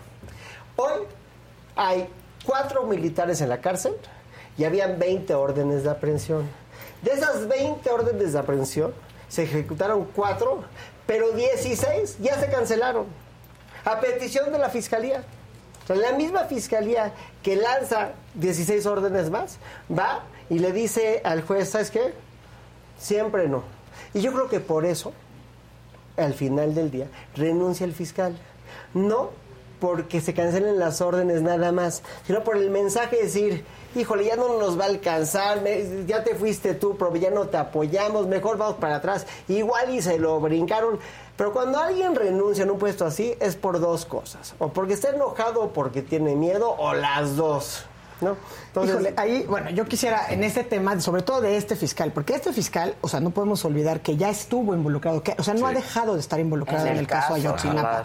Y que si algo ha hecho es ser, digamos, diligente, exhaustivo, tener un actuar de, lo, de lo más digno, e incluso estuvo primero con el grupo interdisciplinado de expertas y expertos de la CIEG, ¿no? que dijeron desde un principio, pues, por ejemplo, temas como que no habían tenido acceso a las pruebas, insistir en que la información pues se tenía que conocer primero por las familias, o sea, una serie de cosas. Y después estuvo trabajando incluso desde Estados Unidos. Cuando cambia la administración, que quizás solamente esa primera parte yo suscribo de, del actuar de nuestro presidente en este caso, porque me parece que es contradictorio como siempre, ¿no? O sea, es decir, sí que bueno que haya una comisión de la verdad y sí que bueno que haya un fiscal especializado para la investigación, pero siempre con estas presiones, digamos, de los poderes fácticos y políticos por Porque encima, que a mí me parece que eso es lo que lo lleva incluso a la renuncia y que hasta la usa, digamos, políticamente en la mañanera eh, el propio presidente. ¿Por qué insisto que este a mí, a mí me preocupa? Y, y decía, yo empezaba igual en lo abstracto diciendo que es un crimen del pasado en cuanto a los hechos, que las familias siguen sin tener ni justicia ni verdad, que, que no podemos dejar de pensar en las familias, pero sobre todo que es una cuestión o que, que nos debe preocupar en el presente. Y no nos debe preocupar nada más por los 100 mil desaparecidos, sino que nos tiene que preocupar por lo que se refleja de todo lo que ha habido, tanto en la famosa verdad histórica con la que se cierra el sexenio pasado como ahora, en cuanto a que el ejército mexicano no tiene contrapesos civiles serios. No estoy diciendo respecto nada más del involucramiento. Y no te lo doy por- eso se o sea, doy por no bueno, hay, eso entonces, sin ¿por ver. qué digo que esto es un mensaje para el presente? O sea, por eso hay mucho que hablar Pues y todo, claro, aunque aparentemente no está es el relacionado, tema de ahora. es el Claro. tema de ahora. Sí, Me explico, pero la renuncia es una mala señal. Es decir, por supuesto que es una mala el señal. fiscal hoy es porque algo pasó o que lo hizo enojar o que lo aterrorizó. Por eso es una mala señal y por eso es gravísimo y es un mensaje para el presente, ¿no? O sea, y por eso, digamos que si vemos de cómo se va desenvolviendo septiembre, ¿no? Eh, desde el famoso desfile, bueno, la, la manta que desplegaron, por ejemplo, pues las madres de los desaparecidos y esta acción, digamos, de las colectivas, de esos grupos de la, de las- de las- de la búsqueda, pues cuando despliegan esta manta sobre la estela de luz, que es una manera de protesta, ¿no? que evidentemente es muy fuerte, pero porque justamente, digamos que el mensaje hacia el presente es tengamos cuidado con lo que estamos haciendo. O sea, el ejército, como hemos dicho mil veces, tiene otra lógica. Entonces, y vinculándolo con algo que tú sabes mucho mejor que yo. El delito, digamos, de desaparición forzada es un delito que se comete para no dejar rastro. Y de Entonces, esa es la lógica. Y de- porque son dos. Es desaparición forzada, que efectivamente es de acuerdo. Yo coincido contigo en que la naturaleza del delito de desaparición forzada es tapar tus huellas. Sí, o sea, es no voy a dejar rastro y por eso es muy difícil de probar. ¿No? Ahora, y de delincuencia organizada, aún más difícil de probar porque se tienen que surtir Y no una solo- serie de requisitos. y no es solo ¿no? que sea difícil de probar, sino para mí es inverosímil que cuatro militares pertenezcan a un grupo de delincuencia organizada. No, o sea, la acusación per se es difícil, pero no hay pruebas realmente más que un testigo protegido que ahorita entro en detalles. El Gil. El Gil. Que, eh, que es testigo protegido Juan de nombre este, Gildardo López Astudillo, si no me equivoco, que hoy la única razón por la cual están en la cárcel tres- cuatro militares, incluyendo al, al general José Rodríguez, es por la declaración de un testigo protegido. Pero los argumentos de defensa... Y son los dichos. Son los dichos y a oídas. De oídas. Porque dice Gil que él escuchó que hablaban de un coronel Rodríguez y por eso está en la cárcel ese señor. Cuando en la realidad las pruebas apuntan a otra cosa y la defensa creo que está planteada muy bien. Los abogados de- del señor Rodríguez son César Omar González y Alejandro Robledo, que son, aparte queridos amigos, son grandes abogados. Muy, muy buenos abogados. No podría estar en mejores manos del general Rodríguez, aparte que los quiero mucho, son muy amigos míos si, si uno entiende la acusación, hoy hay una persona que sí participó, o sea, sí participó en los hechos, que dice de oídas que él escuchó que participaban unos militares. Eso de entrada, pues tiene un interés perverso, el testigo protegido en este caso, de declarar en contra de estos militares. Y ese testigo protegido ya está en la calle. Él ya no está preso. Y eso por sí es delicado. Ahora, ¿Cuál es la acusación? La acusación es que ellos participan. ¿Cuál es la realidad? La realidad, según la defensa, es que el general, que desde entonces era coronel, recibe llamadas de que están llegando a la clínica de Liste y a la clínica Cristal personas lesionadas por arma de fuego. Le habla al secretario de Seguridad de- de- del municipio. Le dice, oye, me están diciendo esto. Y el secretario de Seguridad dice, no, no, no, no, nada, nada, nada. ¿Por qué? Pues porque hace sí tiene una relación con los narcotraficantes, con los Guerreros Unidos. Eso sí es real, por eso niega los hechos. Y él de todas formas manda a los militares a la clínica Cristal. Y en la clínica Cristal, esto es público, hay unos, unas víctimas que dicen que son asesoradas, auxiliadas por los militares. Los militares van, hacen notas. No hay ni una acusación de una de estas personas que estuvieron en la clínica, que esos no están desaparecidos, que en la balacera haya participado militares. Lo que sí dicen es que participan eh, miembros de Guerreros Unidos y policías municipales. Eso sí sabemos porque hay testigos de, de- de los hechos que, que están ahí que declaran esto. Entonces, si lo único que hay es unos militares que van y auxilian a las víctimas en este lugar y la única prueba, y tenemos testigos que viven los hechos, y la única prueba que hay es el Gil que dice que él escucha que estos militares están participando en la, en la desaparición forzada y en los hechos delictivos, me parece que la acusación está, pues francamente, pues muy endeble, ¿no? ¿Qué, digo? Que fortalece o robustece que al final, por ejemplo, cuando, cuando los abogados o el director, por ejemplo, del Centro Pro DH y todo esto que estaban diciendo, a ver, ¿cuáles son las diferencias entre el actuar o cuando en estos, digamos, aciertos que se pueden haber dado, si quieres, si suscribiendo a lo mejor lo que dices con esta administración, ¿no? Primero, obviamente hay esta, no nada más la integración de la Comisión de la Verdad, sino que evidentemente a partir de las investigaciones hay algunas, digamos, judicializaciones, incluidas algunas en contra de los del fiscal general de la República y que están por ahí, ¿no? Y que se for- formulan, eh, o- o por lo menos declaraciones y acreditamiento de que estar formulando información pública que es errada, que es falsa, eh, eso contribuye, digamos, para que no se encontrara sobre todo dónde estaban los, los cuerpos o los desaparecidos, ¿no? Los normalistas, que eso es bien importante. A mí lo que me preocupa, o creo que donde tenemos que tener el foco, porque mucho ha pasado y como siempre empezamos a, a desviar la, la- la- y otra vez la hay más preguntas que respuestas. Muchas más preguntas que Es respuestas. que esto Pero algo que vale la pena destacar es, porque en estos casos, de repente oímos narrativas muy perversas, sobre todo respecto a las víctimas, ¿no? Entonces, creo que las familias siguen a la espera de conocer bien y a fondo eh, qué pasó, ¿no? O sea, digamos, la solidez de los casos. Exacto, y una Porque- cronología de los Exacto, hechos. porque además a las familias no les mueve un ánimo, digamos, de venganza. O sea, nada les, no les da ni paz ni justicia el decir se libraron 83 órdenes de aprehensión o 21. O sea, lo que sí es muy preocupante es que haya trascendido, que en algunos casos, pues desde luego no se, y que además, pues seguramente fue lo que derivó en la de- renuncia del fiscal independiente, es que no se respetó la, la fiscalía, digamos, el independiente ni a su actuar.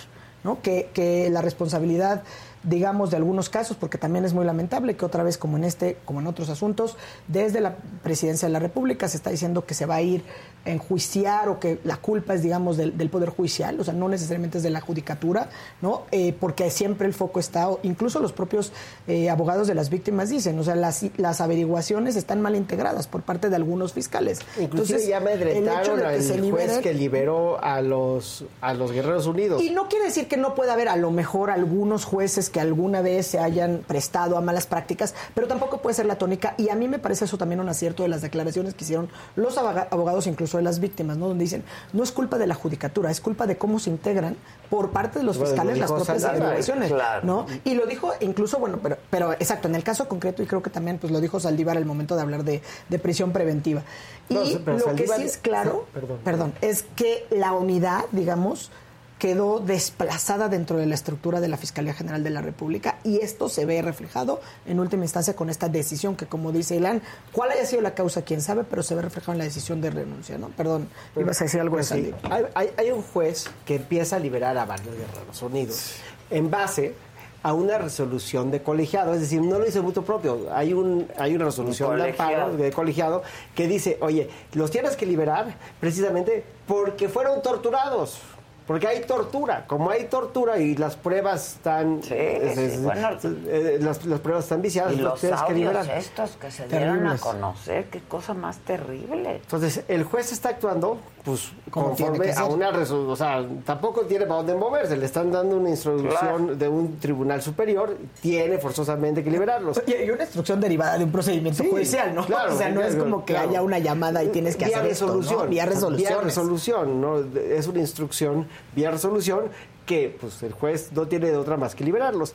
Y lo que acaba siendo nota el fin de semana es que se van a iniciar procesos de investigación, de carpeta de investigación, en contra del juez que está haciendo lo que le dice Sí. que tiene que hacer el colegiado. Digo, es absurdo. Pero en el fondo, y después creo que salió Saldívar y dijo unas palabras, yo creo que bastante acertadas, diciendo, oye, el problema no está en que los jue- el juez no es investigador. No está- eh, aquí el juez no está hablando bien o mal. El punto es si, si la Procuraduría, que no es esta, es la Procuraduría del pasado, torturó a las personas, pues señores, le dicen la torre a la carpeta, no hay, no hay de otra, se vayan. Y si de eso es culpable Cerón, pues qué bueno que vayan por él y que lo metan en la cárcel por tortura, ¿no? Y que por eso es bien interesante, por eso te digo, incluso las declaraciones de los propios abogados de las víctimas y del centro y las familias, porque es, o sea, si liberan porque fueron torturados, porque, o sea, que bueno, porque lo que está buscando las familias no es, no tienen una sed de venganza, no es que crucifiquen a quien sea, Quieren la saber, verdad, claro. y ese es el derecho, ese es el principio. O sea, el derecho a la verdad es evidente que después de ocho años, que lo que tú decías incluso ahí sí, pues no es que sea la verdad histórica de los hechos, o sea, es- quieren saber porque tienes que tener derecho y lo que también está acreditado es que incluso los cuerpos que se han ido, digamos, eh, reconociendo o, pudiendo identificar sido han sido incluso ubicados en distintos lugares, no nada más en el famoso basurero, Basurero. de Que ¿no? parece que... que, que era la, la famosa verdad histórica Pero que, claro, no se parece que ¿no? esto pues lo trae abajo, ¿no? Según los, los audios que según se los filtraron. audios, exacto. Pues que Entonces, no hubo eso. y que hubo, bueno, unas cosas horridas que, que, que la verdad, este, incluso en respeto a las, a las familias de las víctimas, bueno, pues no vale la pena. Y que además también estamos siempre perdiendo el foco de la atención, ¿no? Porque de repente es, ¿por qué una periodista hace su tarea como la debe de hacer y pone el foco donde lo tiene que poner? Este, y entonces investiguen a la, a, a la, a a la periodista. por el ejercicio que está haciendo. Y la verdad es que no. Y en ese sentido también, tanto los abogados de las familias de las víctimas como el propio Encinas dijo, no hay que perder el foco, ¿no? O sea, sí a lo mejor investigar quién filtra un informe, eso sí, pero no atentar, digamos, en contra del ejercicio de la libertad de expresión, ni mucho menos en contra del derecho a la verdad de, de las familias de las víctimas. A mí me parece que han sido un ejemplo, porque incluso hablando de la marcha, que creo que eso es reflejo de, de la dignidad de las familias de estos 43 eh, jóvenes, porque se han mantenido unidas todo este tiempo. Todo el tiempo. Todo ¿eh? este tiempo. Y se dice fácil, pero no lo es. ¿No? Por las presiones, o sea, por todos estos temas, digamos, de clima político, jurídico y, y de delincuencia y por tu de la zona, ¿no? también. Por y tu se han mantenido cotidiano. unidas. Entonces creo que en atención a eso, bueno, pues yo insisto, es un mensaje preocupante al presente porque seguimos igual y porque con la preocupación, con independencia de las órdenes de aprehensión, evidentemente de la defensa de ciertos, eh, pues digamos, sí hay por lo menos unas cuestiones muy preocupantes en cuanto a que el ejército no tenga estos contrapesos de carácter civil en el actuar. Estoy de acuerdo. Suscribo. Totalmente de acuerdo. Ahora, eh, Se acaba el mensaje de que pues el ejército es bueno y, y cero corrupción dentro del ejército, ¿no? O sea, también ese mensaje es... pues es- esas- de- son esas- personas. sí. Son personas. Son personas. Pero esa es la narrativa. O sea, repito, regresamos al tema de la narrativa. Yo, yo- yo estoy seguro que el ejército pudo haber actuado mal en varios momentos. Pero las pruebas que tenemos ahorita de Ayotzinapa no me convencen a mí de que el ejército participó de forma activa en este Pero acto. las que has visto. Sí, las que, Las que has visto, Sí, que no es... Yo, yo suscribo la- un poco lo que dice Yo Casarín en también, el sentido de. o sea, derivado del informe, incluso no del de la semana pasada. O sea, cuando en agosto Encinas dijo. Ayotzinapa fue un crimen de Estado, Sí. que, que- que, digamos, es de aplaudir y de reconocer que una autoridad en funciones Claro, venga y diga, es un eh, crimen de Estado. de Estado. Eh, ¿Por qué? Porque reconocer el Estado, el Estado no es que haya sido ayer y deja de ser el Estado, es el Estado, ¿no? Como una unidad. Pero la parte delicada es, sí nos desmitifica Claro. la incorruptibilidad del ejército, Claro. porque por lo menos presuntivamente, y, y ahí suscribo lo que dice Ilan 100%, hay una posible participación activa del ejército en ese crimen de Estado. O sea, por lo menos de manera presuntiva. O sea, es decir, en un primer momento se hablaba de sí hay una participación, porque nunca se ha negado la participación del No, la- Estado, sí. incluso por omisión, ¿no? Eh, o sea, a- la- el, el momento cambia cuando se puede hablar de manera presuntiva de una probabilidad de que haya participado de manera activa el ejército. Ahora, el ejército también se habla como un es un todo, ¿no? Digo, está un batallón, pues, cierto batallón, como dices tú, Pues Adela, son son, personas, personas, involucradas o sea, no en es un el ejército en abstracto, ¿no? Eh, en, una, en un territorio o en una parte pues, muy compleja o muy convulsa, pues obviamente infiltrada por el narco puede ser o por este grupo Guerreros Unidos, que además es una red pues transnacional, ¿no? De crimen internacional, por así decirlo. Sí, sí. Entonces sí, sí me parece, o sea, yo lo que digo es que hay, hay mensajes importantes que nos tienen que abrir los ojos en el presente por los hechos del pasado eh, y que tienen que ver, yo lo diría en dos temas importantes. Las 100.000 personas desaparecidas al día de hoy. O sea, seguimos teniendo un tema grave Ahora, de desaparición la forzada de personas. ¿alguna vez sabremos qué pasó en Ayotzinapa? Yo creo que ya lo sabemos. O sea, En esencia yo creo que ya lo sabemos. Pues la desaparición de los jóvenes, pero eso no deja conforme a nadie, A nadie. sobre todo a, las, los familiares Y, de las y- y no nos hemos metido en otro de los acontecimientos de esta semana que se vuelve muy delicado con el tema de la militarización, porque fue algo que también históricamente no se había visto, por lo menos no en la historia reciente, que fue la marcha o la protesta en el campo militar número uno. ¿No? Porque pues no deja uno de pensar el riesgo que existe entre pues, llegar a tener jóvenes en protesta directa contra el ejército en sus cuarteles. ¿no? Claro. Me parece que también son temas delicados y tema ¿Qué sintomáticos. pasó aquí? ¿Qué, pero ¿qué pasó? ¿Qué pasó después de la atrocidad? Hay muchas cosas que no entendemos. ¿Qué pasó? Ahí sí hay un área muy pantanosa. Pero de que los testigos declaran de que los municipales y los Guerreros Unidos agarran a balazos a los normalistas, de eso no tenemos duda, o sea, eso está claro. De, de cómo participa el ejército después, o participa o no participa, eso está todavía en una eh, gran pero, tela pero de es una nebulosa todo. ¿Qué pasó? Yo lo que creo O es sea, que no los desaparecieron, pero ¿qué, qué- qué- qué? Pero yo te pregunto a ti. ¿Guerreros Unidos tiene la capacidad de desaparecer los cadáveres? Sin duda, Sin pues lo hace todos los días. Pues sí. Los municipales en contubernio con Guerreros Unidos tienen la capacidad de hacerlo, sin duda. ¿Lo va a hacer el ejército? Ah, ahí sí tengo mis dudas. O sea, yo no, yo- el, el hecho de que esté participando el ejército de forma activa con esos narcotraficantes para ir a levantar su tiradero, eso a mí no me convence. Y no me convence, primero, la luz de la lógica, y, se- y tampoco me convence la luz de lo que estamos viendo en la carpeta. Bueno, no lo sé, yo no lo sé, pero... Sí, la re- vamos, la, la- la renuncia ayer del fiscal, ¿no? Sí, es- Este, es muy grave. Pues es muy grave, porque tú dices, o porque está enojado porque tiene miedo por las dos. Y, Pero ¿por qué estaría enojado? Estaría enojado porque se lo brincaron cuando solicitaron que de la cancelación de las órdenes de aprehensión. Exacto, bueno, o- pero, pero se supone que él en este momento es el que más sabe. el que ¿no? más sabe. El que más sabe, el que más Y información el que es un tiene. fiscal, digamos, independiente, ¿no? perdió el control.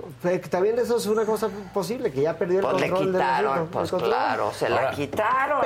Justo lo que estaba diciendo Ade hace un momento, o sea, alguna vez nos vamos a enterar, porque ayer también los padres y el vocero gritaba y decía, el gobierno nos utilizó y a nosotros no nos interesa, queremos saber dónde están, regresen los libros, siguen con el mismo mensaje. Bueno, claro, pero... es- Por supuesto, al final del día es un mensaje claro que también te está diciendo, no, no, no, o sea, Porque creo que como, de- como, como a lo mejor lo que hay un consenso, digamos, es, se acepta que Guerreros Unidos era una estructura criminal de importancia trasiego internacional. Exacto. Sin duda.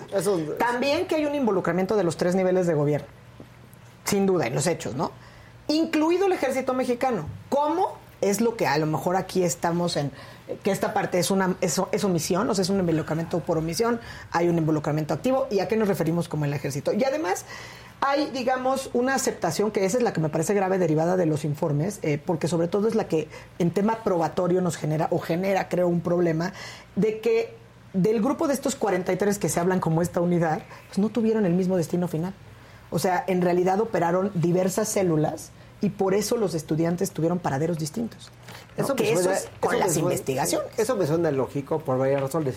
Pero primero es cómo trasladas a tantos cadáveres si no lo haces en varios vehículos. O sea, no Aparte es de varios que- vehículos, más bien en la sordidez Pues sí, relatada claro, en el sí, informe. Que eso es lo terrible. Eso es lo terrible. No, eso es lo terrible. O sea, y por eso insisto, que, que me parece importante, a lo mejor ahí sí del mensaje, incluso de Encinas, del propio, que ahí en el momento antes de la renuncia del fiscal, era hay que reconocer que por eso es los hechos de Iguala, ¿no? De la noche de Iguala, son unos. O sea, ese es el hecho delictivo. Exacto, y los otros. Y los otros, o sea, esta constante que ahí es donde viene el crimen de Estado y que pasa incluso por lo que hizo la administración anterior con esta precipitación para decir, miren, la precipi- precipitación de conclusiva para cerrar el caso, ¿no? Que incluso, pues, hasta acuérdense de ese desafortunado declaración de Murillo de ya estoy cansado y, ¿no? Sí, de cómo le Con vamos poca a hacer, ¿no? sensibilidad, digamos, política en el momento para atender, pues, un, un tema tan relevante. Eh, Y esto, pues, seguramente va a dar para más, o sea... lo que creo que sí es muy importante, porque si, si, si, me- si tuviéramos que resumirlo de una forma, el gran error de Murillo y de Peña, y de todos los que estaban en ese momento, es que ellos querían resolver un problema para la Procuraduría, para la política, no querían resolver un problema para las familias, para, los, para las víctimas. Estaban resolviendo un problema también de su narrativa, de cómo vamos a darle un cierre a este asunto para quedar lo mejor posible, porque la tesis desde el principio no hacía sentido. Que además fue un manejo político pues poco asertivo, poco asertivo en términos generales, porque compraron primero sumarse a vamos a investigar, ¿no? Nosotros desde el cuando en acá, era un tema claramente, digamos, eh, en términos de competencia municipal, estatal, local, que además había otro gobierno de otra bandera, ¿no? Eh, digo, al final los hechos así quedaron, eh, se precipitaron, se abalanzaron y al día de hoy pues no hay ni verdad ni justicia para las Es- víctimas esa es la y los la única elementos conclusión que tenemos exacto, ahora. de ese caso. Sí. Y, lo, y lo muy grave, mensajes del presente, a mí me parece que es como lo hemos dicho tantas veces, eh, no podemos seguir con números y cifras Claro. enormes Claro. de, De desaparición, desaparición. forzada de personas. Sí. Y con la militarización me parece que sí es un tema muy preocupante, no porque en este caso específico esté probado, a lo mejor, como bien dice Ilan, que a lo mejor un general o, cierto batallón o el batallón 27 estaba directamente involucrado con el narcotráfico, sino porque el ejército por su sola disciplina tiene una lógica totalmente diversa, que sin Diferente. contrapesos civiles esto no va a ser más que ir en aumento también. Estoy de acuerdo. Bueno, pues gracias. Levantamos el evento esta noche. Híjole. Siete de la noche, Saga Live. Los esperamos mañana a 9 de la mañana desde San San Luis. Potosí. Vámonos. Luis Potosí. San Luis Potosí. Vamos a estar por allá transmitiendo para todos ustedes. Que tengas un muy buen viaje. Gracias, Este, felicidades por tu participación y la conducción en La Más Draga. Y ahí nos mandas fotitos. Sí, que se pasen de la saga a la más draga ¿A hasta las hora 9 es? de la noche. Ah, buenísimo. Sí. Aquí estamos coordinados. No hay problema. eso. Yo, yo, Sí. yo lo anuncio. Exacto. Yo lo anuncio. Muchas gracias, gracias, Gracias. gracias. Que tengan buen día.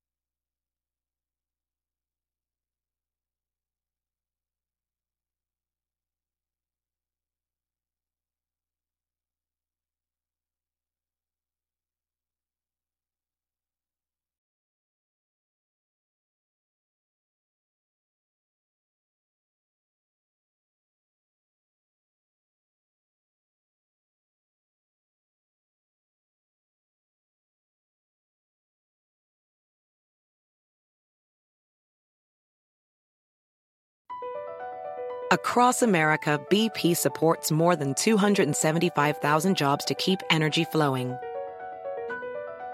Jobs like updating turbines at one of our Indiana wind farms and producing more oil and gas with fewer operational emissions in the Gulf of Mexico. It's and, not or. See what doing both means for energy nationwide at bp.com slash investing in America.